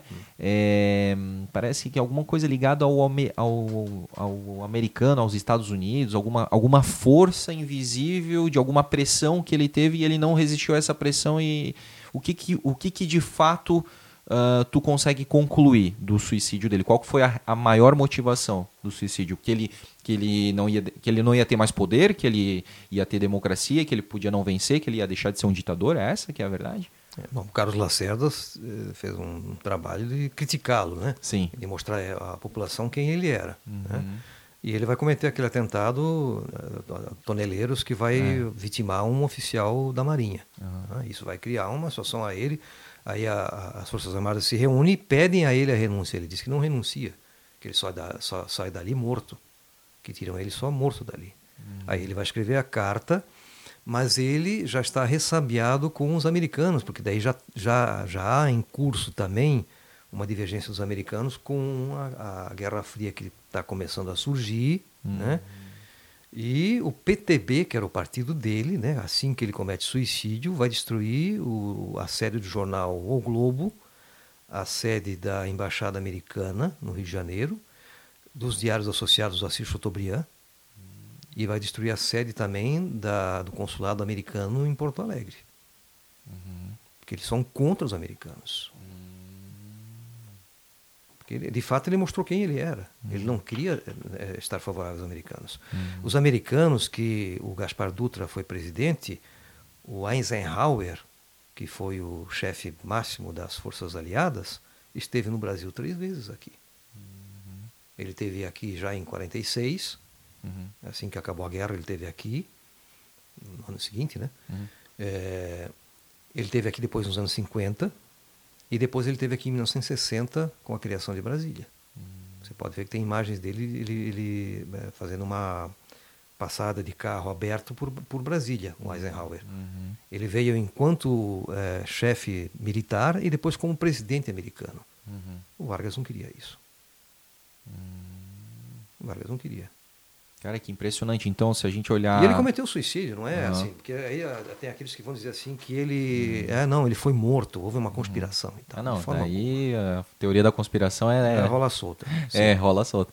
Mas assim, superficialmente, então, falando, ele inicialmente tem um, uma familiaridade, uma, uma simpatia com os governos totalitários, porque ele também acaba sim, sendo né, ditador. E ele faz sempre um jogo, né? Um jogo duplo. É, só que daí na guerra, de fato, ele fica do lado dos Estados Unidos. Por, por quê? Por uma pressão? Ou, ou foi por causa daquele negócio Não, do. a barganha, a barganha do, da CSN. CSN, Companhia Siderúrgica Nacional? Nacional, claro. Para a produção de, de aço aqui no Brasil. Que foi financiada pelos Estados Unidos, é isso? Brasil, sim, Sim, porque eles queriam começar uma indústria nacional aqui também hum. e os americanos queriam oferecer isso em troca de que ele não fizesse o contato com a, com a, a como é que é? A Grupo, uhum. a produção de, de canhões. Uhum. A Grupo é alemã. Entendi. E a, tem a Grupo e aquela uma que, é, que hoje é elevadores, como é que é? A, Thyssen Group? A Thyssen Group, uhum. a, a, a Group, isso. Uhum. A Group que é, queria vender os canhões e armas para o Brasil. Entendi. Então, em troca disso, o Brasil, uh, os americanos vão dar a CSN, uhum. mas fique do nosso lado. Agora, se ele não fizesse isso, os americanos estariam no Nordeste. Porque o Nordeste... Muito para, próximo, né, geograficamente. É, o, o, Nordeste, para o fim da guerra, foi a cabeça-chave. Tá? É a cabeça de ponta de lança uhum. para a invasão no norte africano uhum e a entrada dentro da Península Itálica. Sim. E aí nós vamos junto depois. Uhum. Tá? Essa é a, é, a, é a, abertura. Sim, o, o, o Brasil era estratégico para os Estados Unidos nesse sentido, Isso, né? De, fim, ser mais próximo ali, né? Isso, né? é. Porque a guerra já tinha se estendido, já de 39, 42, 43, uhum. 44. Tá? Uhum. Então aqui em Blumenau vai haver manifestações aí no, no clube aí na Alameda, o Olímpico. Uhum. Vão ver, haverão manifestações com cartazes apoiando o Brasil para ir para a guerra. Hum. Que é diferente daquela outra manifestação na Rua 15 com os marinheiros, com hum. uh, o, o, o, Exército Brasileiro tendo eh, ido dentro da, do Tabajara hastear a bandeira brasileira e também na, na, na Deutsche Schule uhum. para nacionalizar. Entendi. Porque, de fato, o, o, professor da Deutsche Schule, da escola alemã ali, que é o Pedro II, estava fazendo propaganda nazista dentro. Uhum. Os jornais de época dizem isso. Né? Uhum. Ah, mas o jornal de época está torcendo para o lado brasileiro e tal. Não, tem que ver vários jornais. Uhum. Na época jornal, é, haviam 15 jornais na região aqui. Uhum. E os jornais relatam isso. Entendi. E também informações colocadas pela polícia, por uhum. investigações e tal. E também por jornais integralistas, porque assim, não é só o jornal em língua portuguesa que critica os alemães que vai mostrar esses fatos. Uhum. Eu busquei naquele jornal O Agricultor uhum. E ali, quando eu te mostrei antes, aquilo está em português, mas o jornal todo é em alemão. Hum. Ele é todo editado em alemão. Só o título dele que é em português. Hum. E lá eles falam, eles falam que o Vargas fez o, o atracadouro para o Zeppelin Natal e que haverá uma pessoa aqui em Blumenau para saber da meteorologia quando o Zeppelin passar por aqui. Hum. Então eles têm interesse. Uhum. Estão sintonizados. Sim, né? e pode, pode falar. Pois não. Não, eu ia falar só daí, já que tu citou novamente o hum. Zeppelin, né, cara? O que que tu... O que que tu entende dessa... Do grupo uh, que é que vai a partir né, do ano que vem ali ter a Oktoberfest e tal, deu uma hum. polêmica, né, do, da, da questão assim do que, que, o ah. Zeppelin trouxe. Ah, foi um fato histórico que está sendo retratado. O Zeppelin existia antes da, da Segunda Guerra e tudo mais. O que que tu achou, tu como historiador, blumenauense, né? É, ver um grupo é, levantando essa questão da passagem do Zeppelin por Blumenau? Eu acho que não é uma feliz ideia, tá? Porque você não vai, vai ser difícil as pessoas entenderem, dissociar o Zeppelin, o Zeppelin lá do ano 1910, 1915, que até o Santos Dumont ajudou a construir esses dirigíveis, uhum. da propaganda nazista. Porque ele foi o maior propagador da, ideologia nazista na América Latina, na América do Sul. Não tem como dissociar ele. Qualquer jornal de época que você vai pegar, ele está lá para fazer a propaganda. Uhum. Tá? Por mais que se diga que o, o, o, Conde Zeppelin não quis botar o símbolo maior, vai botar menor e tal. Não é. Ele, ele era um instrumento de propaganda nazista na América uhum. Latina. Então, digamos, disso, tentar dissociar o Zeppelin né, da propaganda nazista é a mesma coisa Muito que tentar difícil. dissociar a cruz gamada para dizer que é aquela, aquela indiana lá, né? Isso. Não tem... Não, não tem como. Aham. tá? Eu não sei se isso vai ser uma feliz ideia no Oktoberfest, porque tem Sim. tantos outros brinquedos bacanas Uhum. para colocar lá. O Nerino Furlan fez tantos ali, ah, o, o carro do Pipi, o- enfim, tudo, todos, todos a- Maria essas Fumaça. alegorias que fizeram, que são bacanas e tal. Eu acho que deve se pensar num- de um outro que não seja isso aí. Porque, primeiro, vai atrair a, a- a polêmica. Segundo, vai atrair todo mundo contra Blumenau de novo e aí vai puxar do armário o preconceito de novo. Né? É como o sujeito que tem a suástica na piscina em Pomerode. Exato. Você vê nele, então você vê que todo mundo que mora em Pomerode é nazista. É nazista? Não é. Claro que não. Eu sou dali da região. Uhum. Eu moro próximo da região onde esse cara está. Uhum. Né? A minha família é dali. É um, um- um- sujeito, eh, como é que se diz? Pers- Persona non grata. Uhum. Tá? Porque nem daqui nasceu. E não quer dizer que não nasceu daqui, não poderia estar aqui. Todo mundo é bem-vindo aqui na região. O mundo é livre, pode morar onde quiser. Agora, puxar uma polêmica que não tem absolutamente nada a ver com a, com a, com a- E com a comunidade. acaba é, prejudicando a, É, a, população, a cidade, né? a imagem, né? da- É, Você vai na frente da prefeitura de Pomerode, você tem lá a placa com os expedicionários, todos com nome em alemão, todo mundo falava alemão. Deixou o cabo da enxada de lado, pegou na arma e foi lutar contra os nazistas da Itália. Uhum. Aí vem um cara desse, faz uma suástica, cria uma polêmica, Uhum. Traz os livros do Castan para revisionar, Uhum. para criar eh, ori- ojeriza Uhum. e criar divergência. Ah, não, mas eu quero contar a história porque a, a história é contada pelos vencedores. Uhum. Que daí é onde eu falei lá no começo né, do episódio que é a questão do revisionismo, né, Sérgio? Isso. É, então, é, e- isso isso existe no, no Brasil inteiro, mas aqui, né, em Blumenau, né, aqui na região do Vale, é muito forte até Isso. pelo professor aí, né? É. é. Entendi. Pessoa não grata. Aham. Não adianta, não adianta. Não vai, não vai querer convencer de que o estabelecimento do 23B em Blumenau eh, se deu por acaso. Não Uhum. se deu por acaso. Ele está ali instalado por causa do combate ao nazismo no passado. Aham. E a própria questão ainda da piscina ali, né, que ele, é, como é que é, ele mudou do, a, a suástica, mas transformou num outro símbolo nazista, que é o 88, né, que é o HH, né? HH, é. Não, não adianta. Aham. Deve ser processado sempre e a lei em cima dele. tá? E aí a questão do nome do filho dele, Adolf também, É, né? Enfim, aí não- Adolf, é, é assim, é inegável, né? Essa, essa, essa simpatia, né? Essa familiaridade, Sim, né? ele já Até foi processado, foi preso. Muitos tal, artigos, tudo. né, que ele tinha em casa foram, Foram apreendidos, né? Sim. Uhum. É, porque ele é, ele é fã, é, ídolo, discípulo do Siegfried Hellwanger Castan.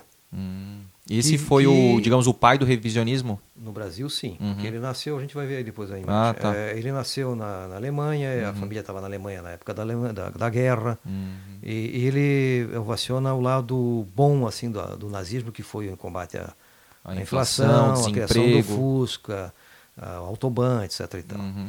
Mas aí esconde né, o totalitarismo, o regime, os campos de concentração, Exato. e aí fica imputando a culpa a terceiros. Perfeito. Não, né? Aham. Não é assim, de forma alguma. Claro, tem que trazer tudo, né?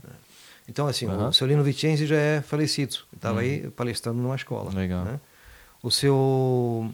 Essa é uma casa típica ali na Rua Amazonas, não existe É. mais, ela foi demolida. Ah, é? Saiu, na saída da Rua Escurra. Aham. Quem morava ali? O seu Silvério Bom. Ele faleceu em 2019. Ah. Conheci ele, nasceu em 34. Essa casa é próximo do batalhão. Ele Sim. viveu a construção do batalhão, toda a situação da política, da proibição da língua. Né? Ele é um autêntico e típico alemão. Uhum.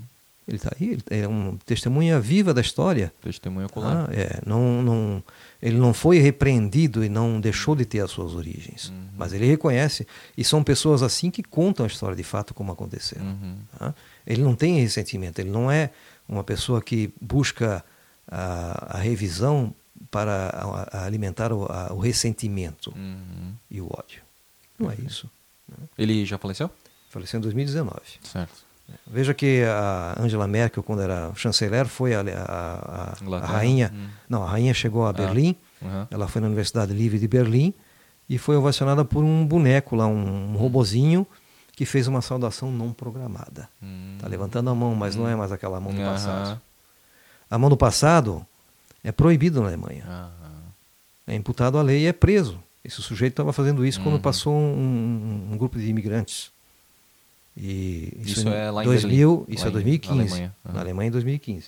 tá? Olha só. Então, o alemão de hoje está muito bem integrado em Blumenau. Né? Uhum. Eu fui lá visitar essa família na época, né? ali na, na Vila Itopava. Uhum. É uma casa que já tiraram foto para propaganda aqui da, do, do turismo na nossa Uhum. região. Né? Está integrada na comunidade. Fala o alemão, a minha, minha esposa, eu falei antes, é professora de Uhum. alemão também, aí nessa região. Né? Nós ensinamos as crianças de 5 a 7 anos. Né?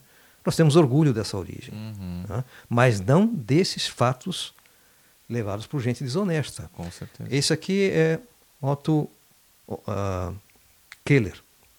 Ele nasceu em Ibirama, em eh, Rio Rafael, uma região que tem lá. Uhum. E ele fez esse monumento no campo de concentração de Buchenwald. Ele nasceu em Ibirama e foi para a Alemanha, e quando foi para a Alemanha ele lutou contra os nazistas. Ele é um blumenauense. Ele eh, fez também o busto do Robert Schumann, que está numa praça em Berlim. Ele, nasce- ele faleceu em Berlim. Ele é reconhecido pelo governo alemão. E é nascido aqui. Muita gente não sabe. Não sabia. Mas ele fez esse monumento aí, ó, Aham. que foi colocado, que representa os fornos crematórios dos campos de concentração. E onde é ele tá? passou por isso. Isso está em Buchenwald, Buchenwald É, na Alemanha na nazista, Alemanha. lá na Alemanha. Ah, É um campo de concentração que existe lá, que hoje virou um museu. Caramba.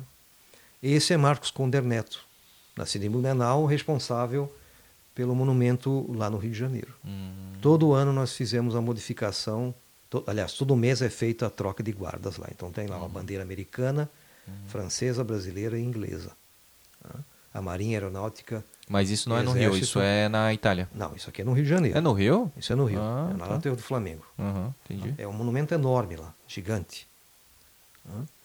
E esse é Silvio Bach, nascido em Blumenau também, um cineasta. A editora Revisão, criada em 87, lá na Feira do Livro, eh, no Rio Grande do Sul, começou então a propagar livros apócrifos. Uhum. Judeu Holocausto, a mentira do século, Acabou o Gás, né? Cara. o Papa de Hitler, não sei o que e tal. Esse é Siegfried Hellwanger Castan, processado pelo STF, perdeu a ação, tá?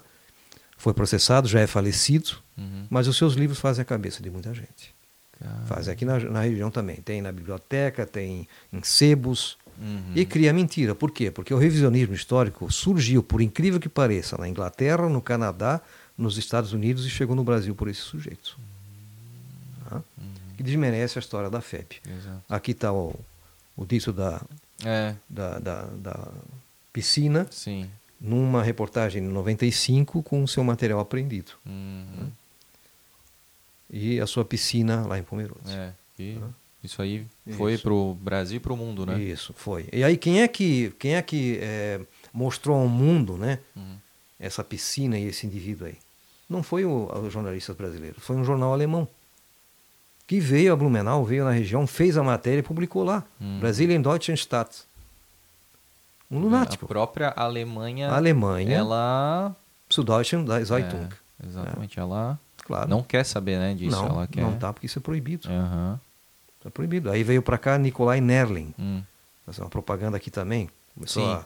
Faz uns dois, três anos atrás. Isso, Era um, como é que é um Era um blogueiro assim, né? blogueiro Um- e professor. Um youtuber. então. Isso. Aham. É. Só que ele foi processado lá porque ele estava fazendo propaganda nazista, fazendo a cabeça das crianças Na Alemanha. na Alemanha numa escola. Sim. E aqui eu acho que ele deixou uns adesivos nos pontos de ônibus, né? Umas coisas assim. Isso. Só que ele achava que aqui ninguém entende alemão, né? Ele aqui Aham, fala alemão, escreve, aham, bota aquilo é. lá e, e leva todo mundo pelo bico. Negativo, meu amigo. É verdade. Aqui não, cara pálida.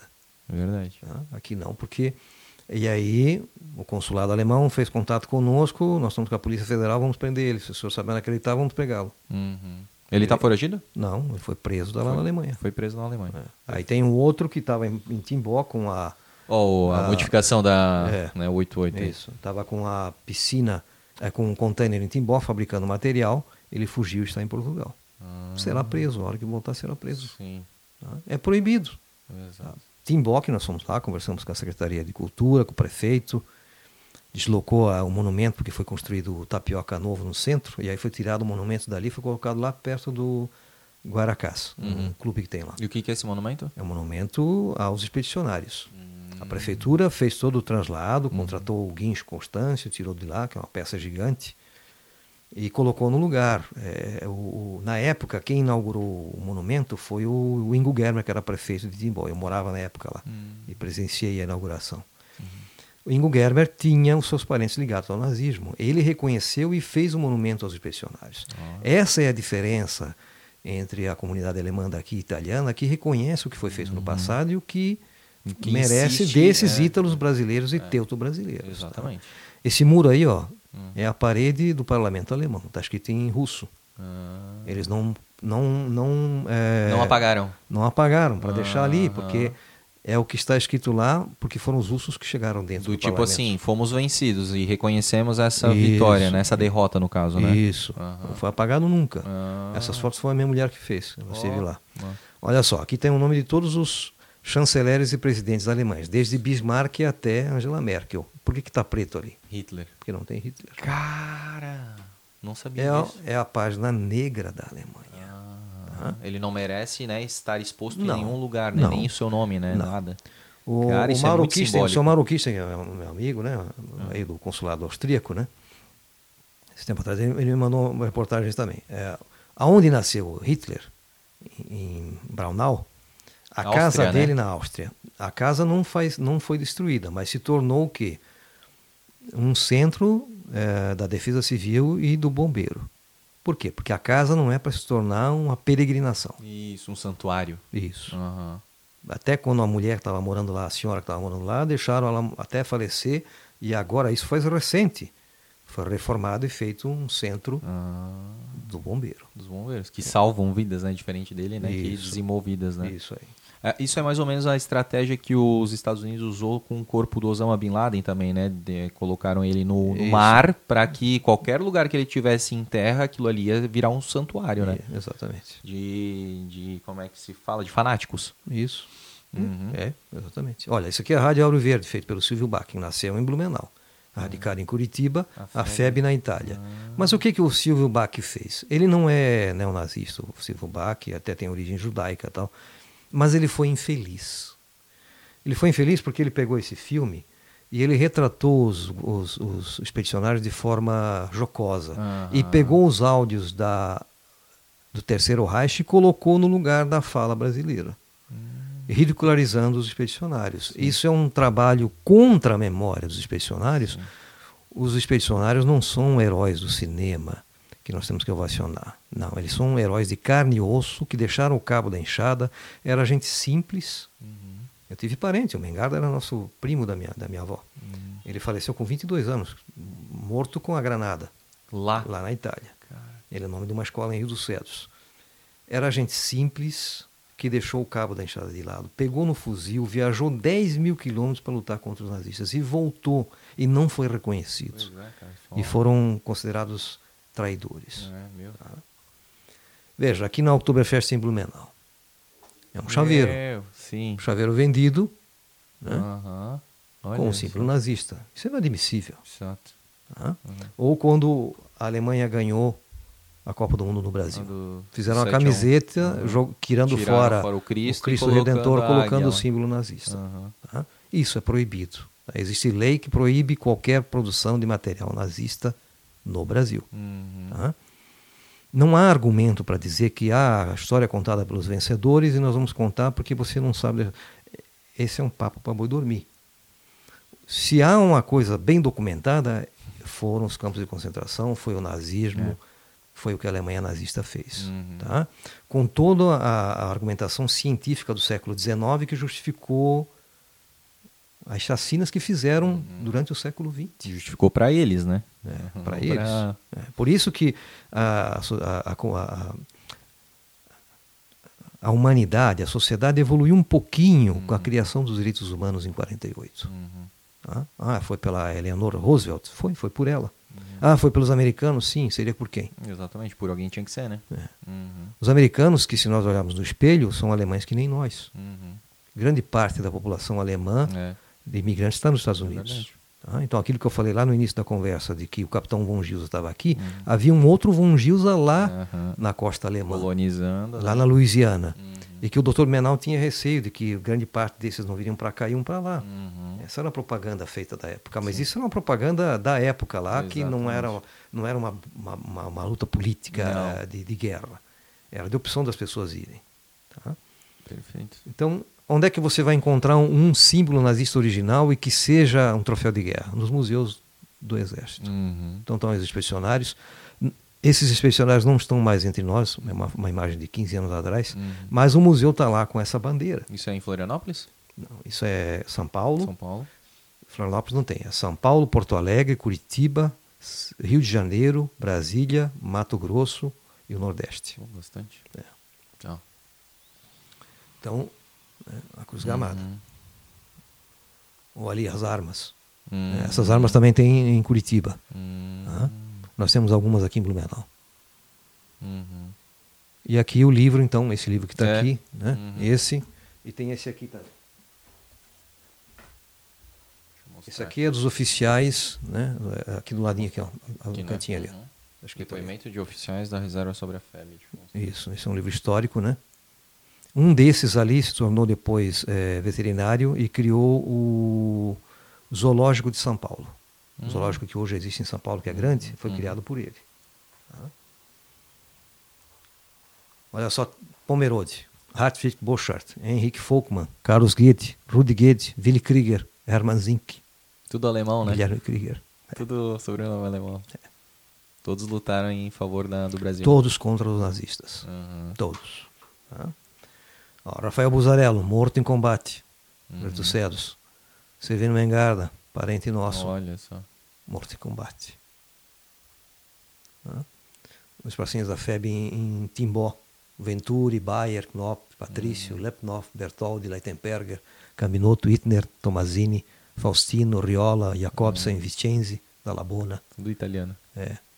é ali a Silva, Mengarda. Uhum. Né? A cobra fumou. Uhum. Acho que esse é o último. Não, tem aqui. É, veja que a, quando acabou a guerra, né, a desnazificação começou. Então, isso aqui é um símbolo da Prússia antiga. Uhum. Eles estão destruindo o símbolo prussiano. Uhum. Não querem mais saber disso. Tá? Porque toda a ordem das, da Primeira e da Segunda Guerra Mundial foi a ideologia militarista que aconteceu durante a Prússia. A Prússia que surgiu lá em 1520 e foi até 1947. Uhum. Tá? Então essa Prússia ela existe hoje só no imaginário. Ela desapareceu. Tanto é que um desses aí que queria restaurar a Prússia, não sei o quê, chegou aqui a Blumenau e foi preso, porque queria um golpe de Estado dentro do parlamento alemão, agora no, no começo do ano, não sei se você recorda. Não, não lembro Aliás, disso, no final do ano passado para esse ano.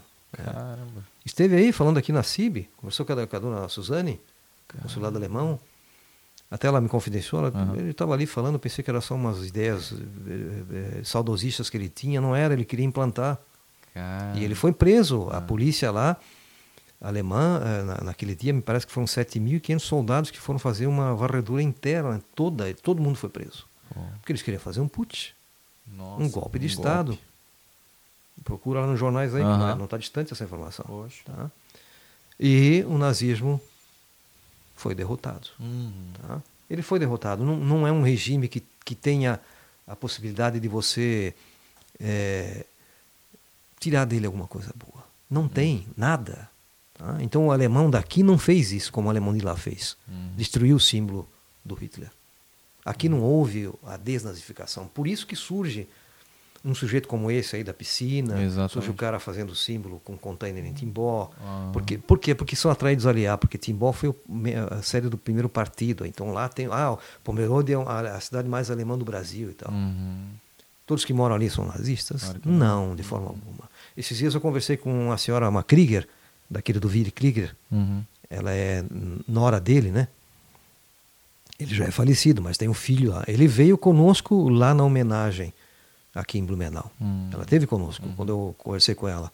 Eles se emocionam. Você fala com eles, tem um sotaque alemão, Uhum. olho azul, Uhum. mas sabe para que lado foram. Exatamente. Eles não foram para o lado errado. Uhum.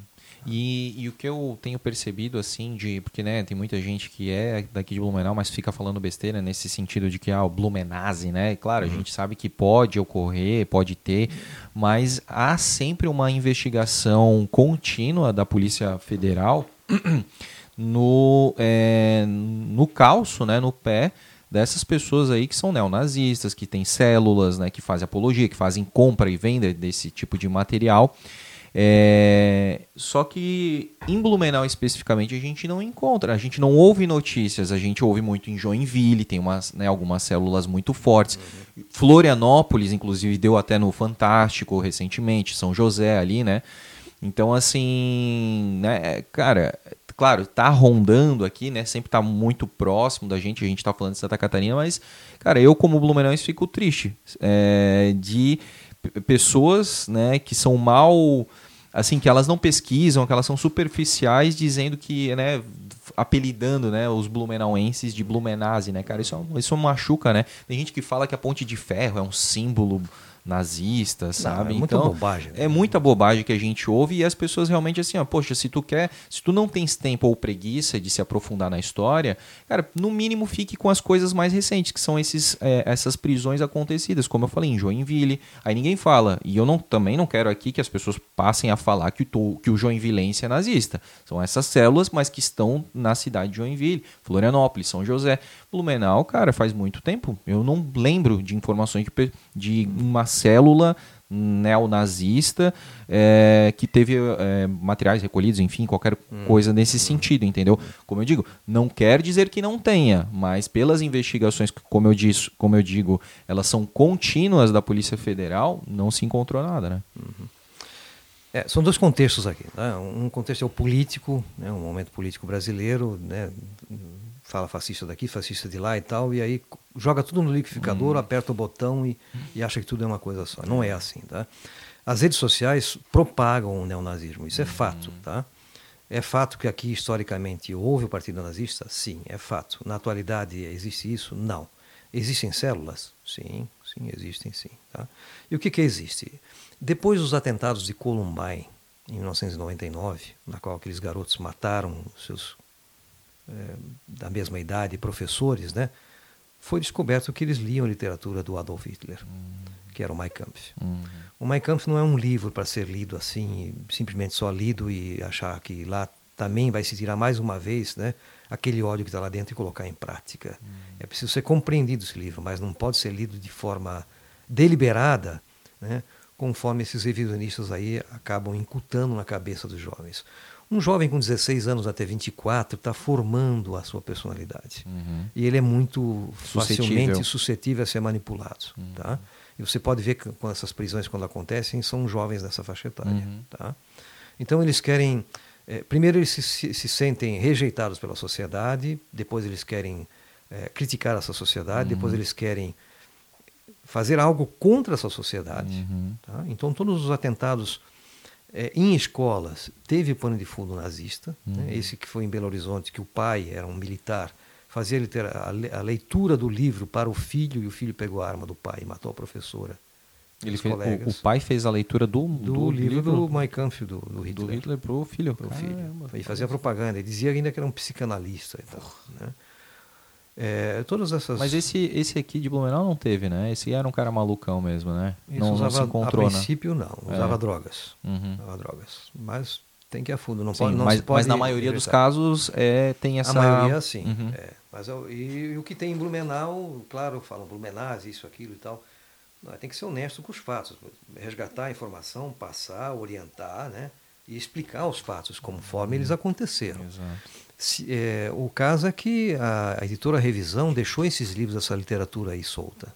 Tá? Uhum. Então tem muita gente com mais idade fazendo a cabeça dos mais jovens, uhum. porque o jovem ele não toma é, a sua iniciativa por conta própria. Alguém sempre está fazendo a cabeça dele. Uhum. E a literatura faz e a pessoa também faz. Olha, esse livro aqui, que isso aqui conta uma história diferente. Os americanos não são bem assim.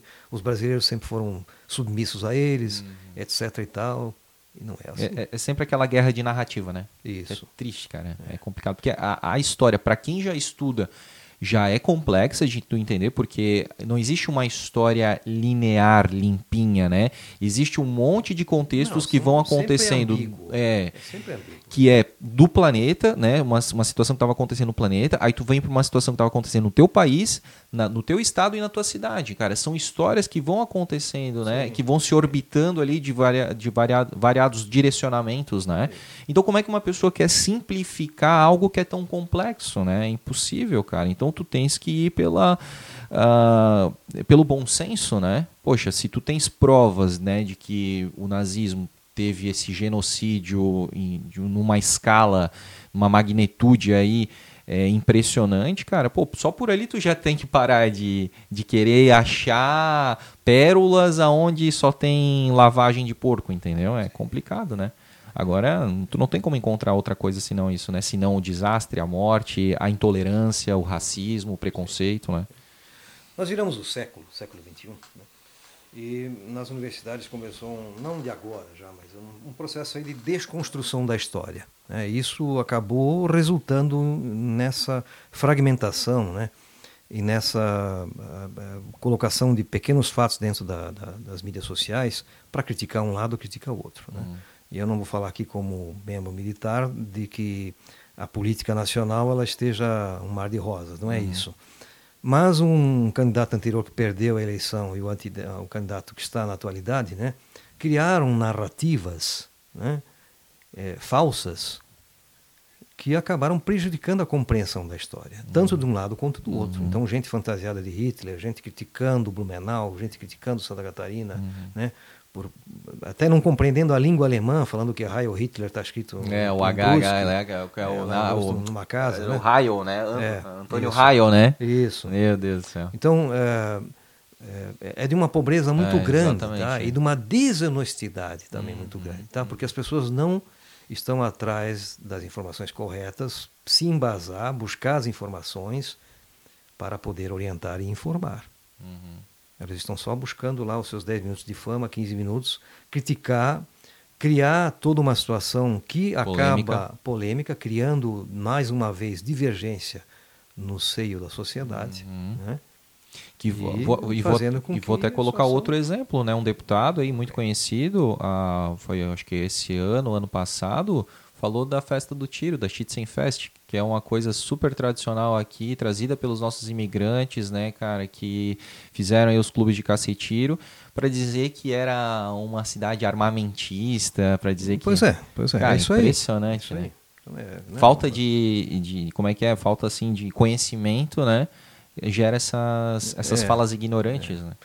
Eu, eu penso que a, na atualidade todo mundo está com o espírito armado. Né? Uhum. As pessoas têm que se desarmar dessa situação, né? procurar uma concordância. É, né? é isso aí. E, e, e, procurar saber de que fato mesmo a história aconteceu. Né? Uhum. E respeitar o outro também. Isso exatamente, é fundamental. É, tá? exatamente. E não de forma deliberada é. jogar na E achar que só, tem, né, que só tem razão. Não, às vezes a versão que tu tens foi te passada de uma forma que talvez não seja verdade. Né? Eu acho que é isso quando tu lê, quando tu assiste alguma coisa, cara, tenha sempre aquela aquela pegada da, da dúvida, né? Não, não, não, não aceite todas as coisas assim, né? De forma pronta, né? Vá pesquisar, é, busque contrapontos, contra-argumentos, né? E aí você vai tirar a essência daquilo ali, né? Exatamente.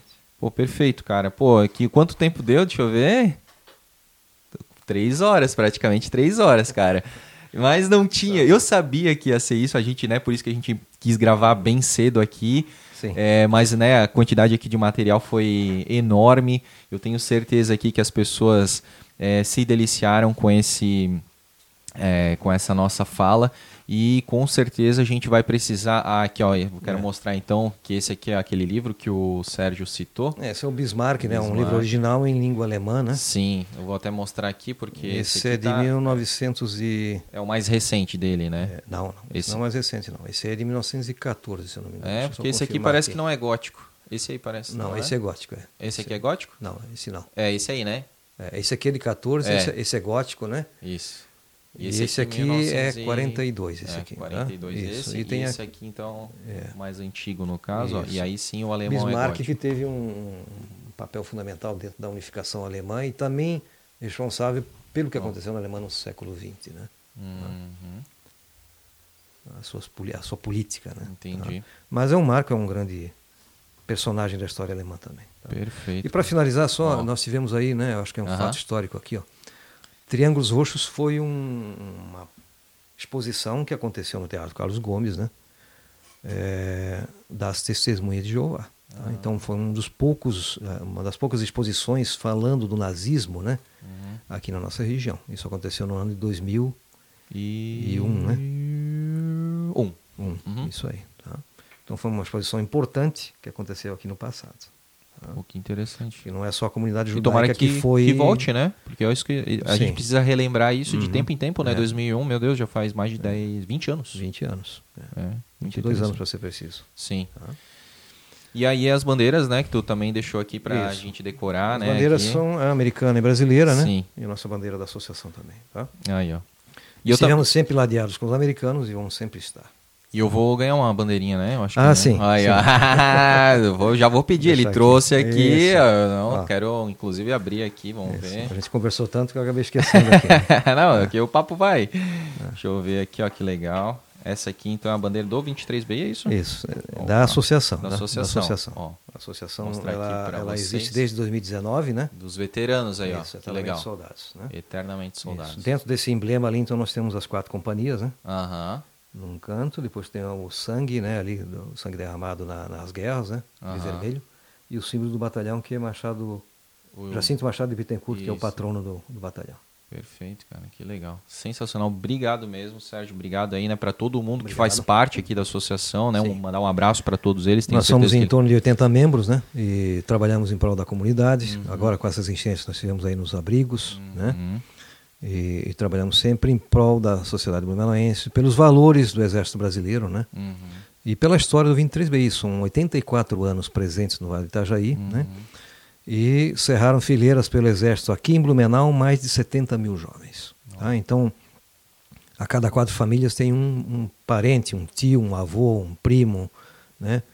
um irmão que serviu o, 20, o, glorioso 23B, ah. o Sentinela do Vale. Que legal, tá? cara. Olha, muito obrigado pela atenção, obrigado pela cordialidade aqui, tá? Tamo junto. Foi importante trazer aqui as informações. Teríamos muito mais, né? ah, né? Mas o certeza. tempo é exímio, né? Mas vamos, vamos combinar lá para ano que vem, né? Pra Sim. gente poder fazer um episódio 2, cara, porque é um tema, né? Tu sabes muito bem disso, né? Que chama sim, atenção, que sim, as pessoas gostam de, hum. de assistir, de ouvir.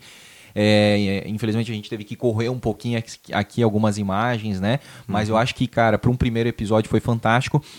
Como é que tá aquela questão do livro? Tá para lançar? Como é que tá? Tu Não, tá fazendo, né? Uma. Tô fazendo um livro. Tô fazendo legal. um livro do batalhão, da história dele, né? Uhum. É uma, livra, uma história riquíssima, né? Que legal. É.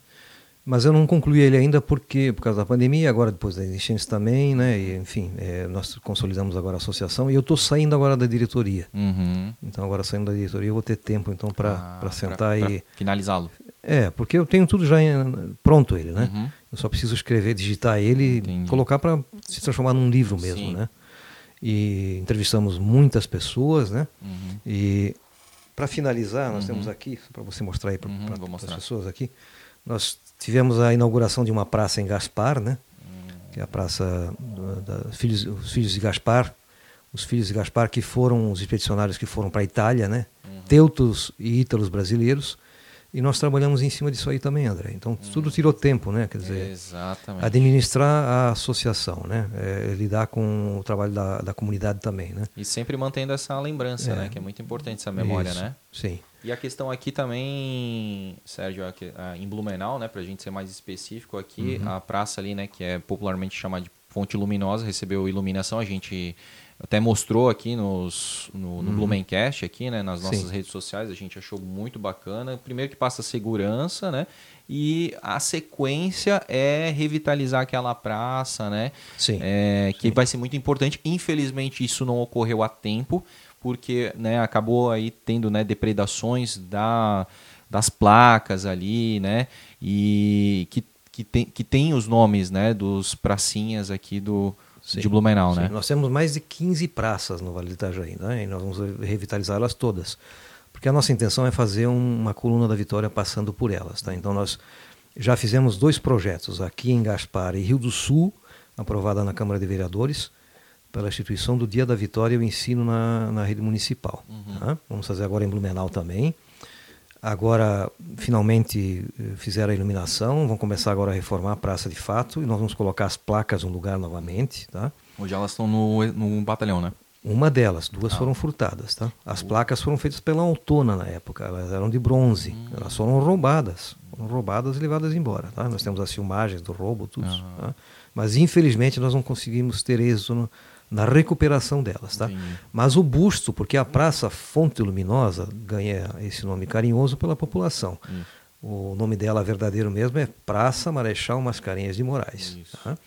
O busto do Marechal Mascarenhas de Moraes está no batalhão uhum. com uma placa com os dizeres dele embaixo, torta, uhum.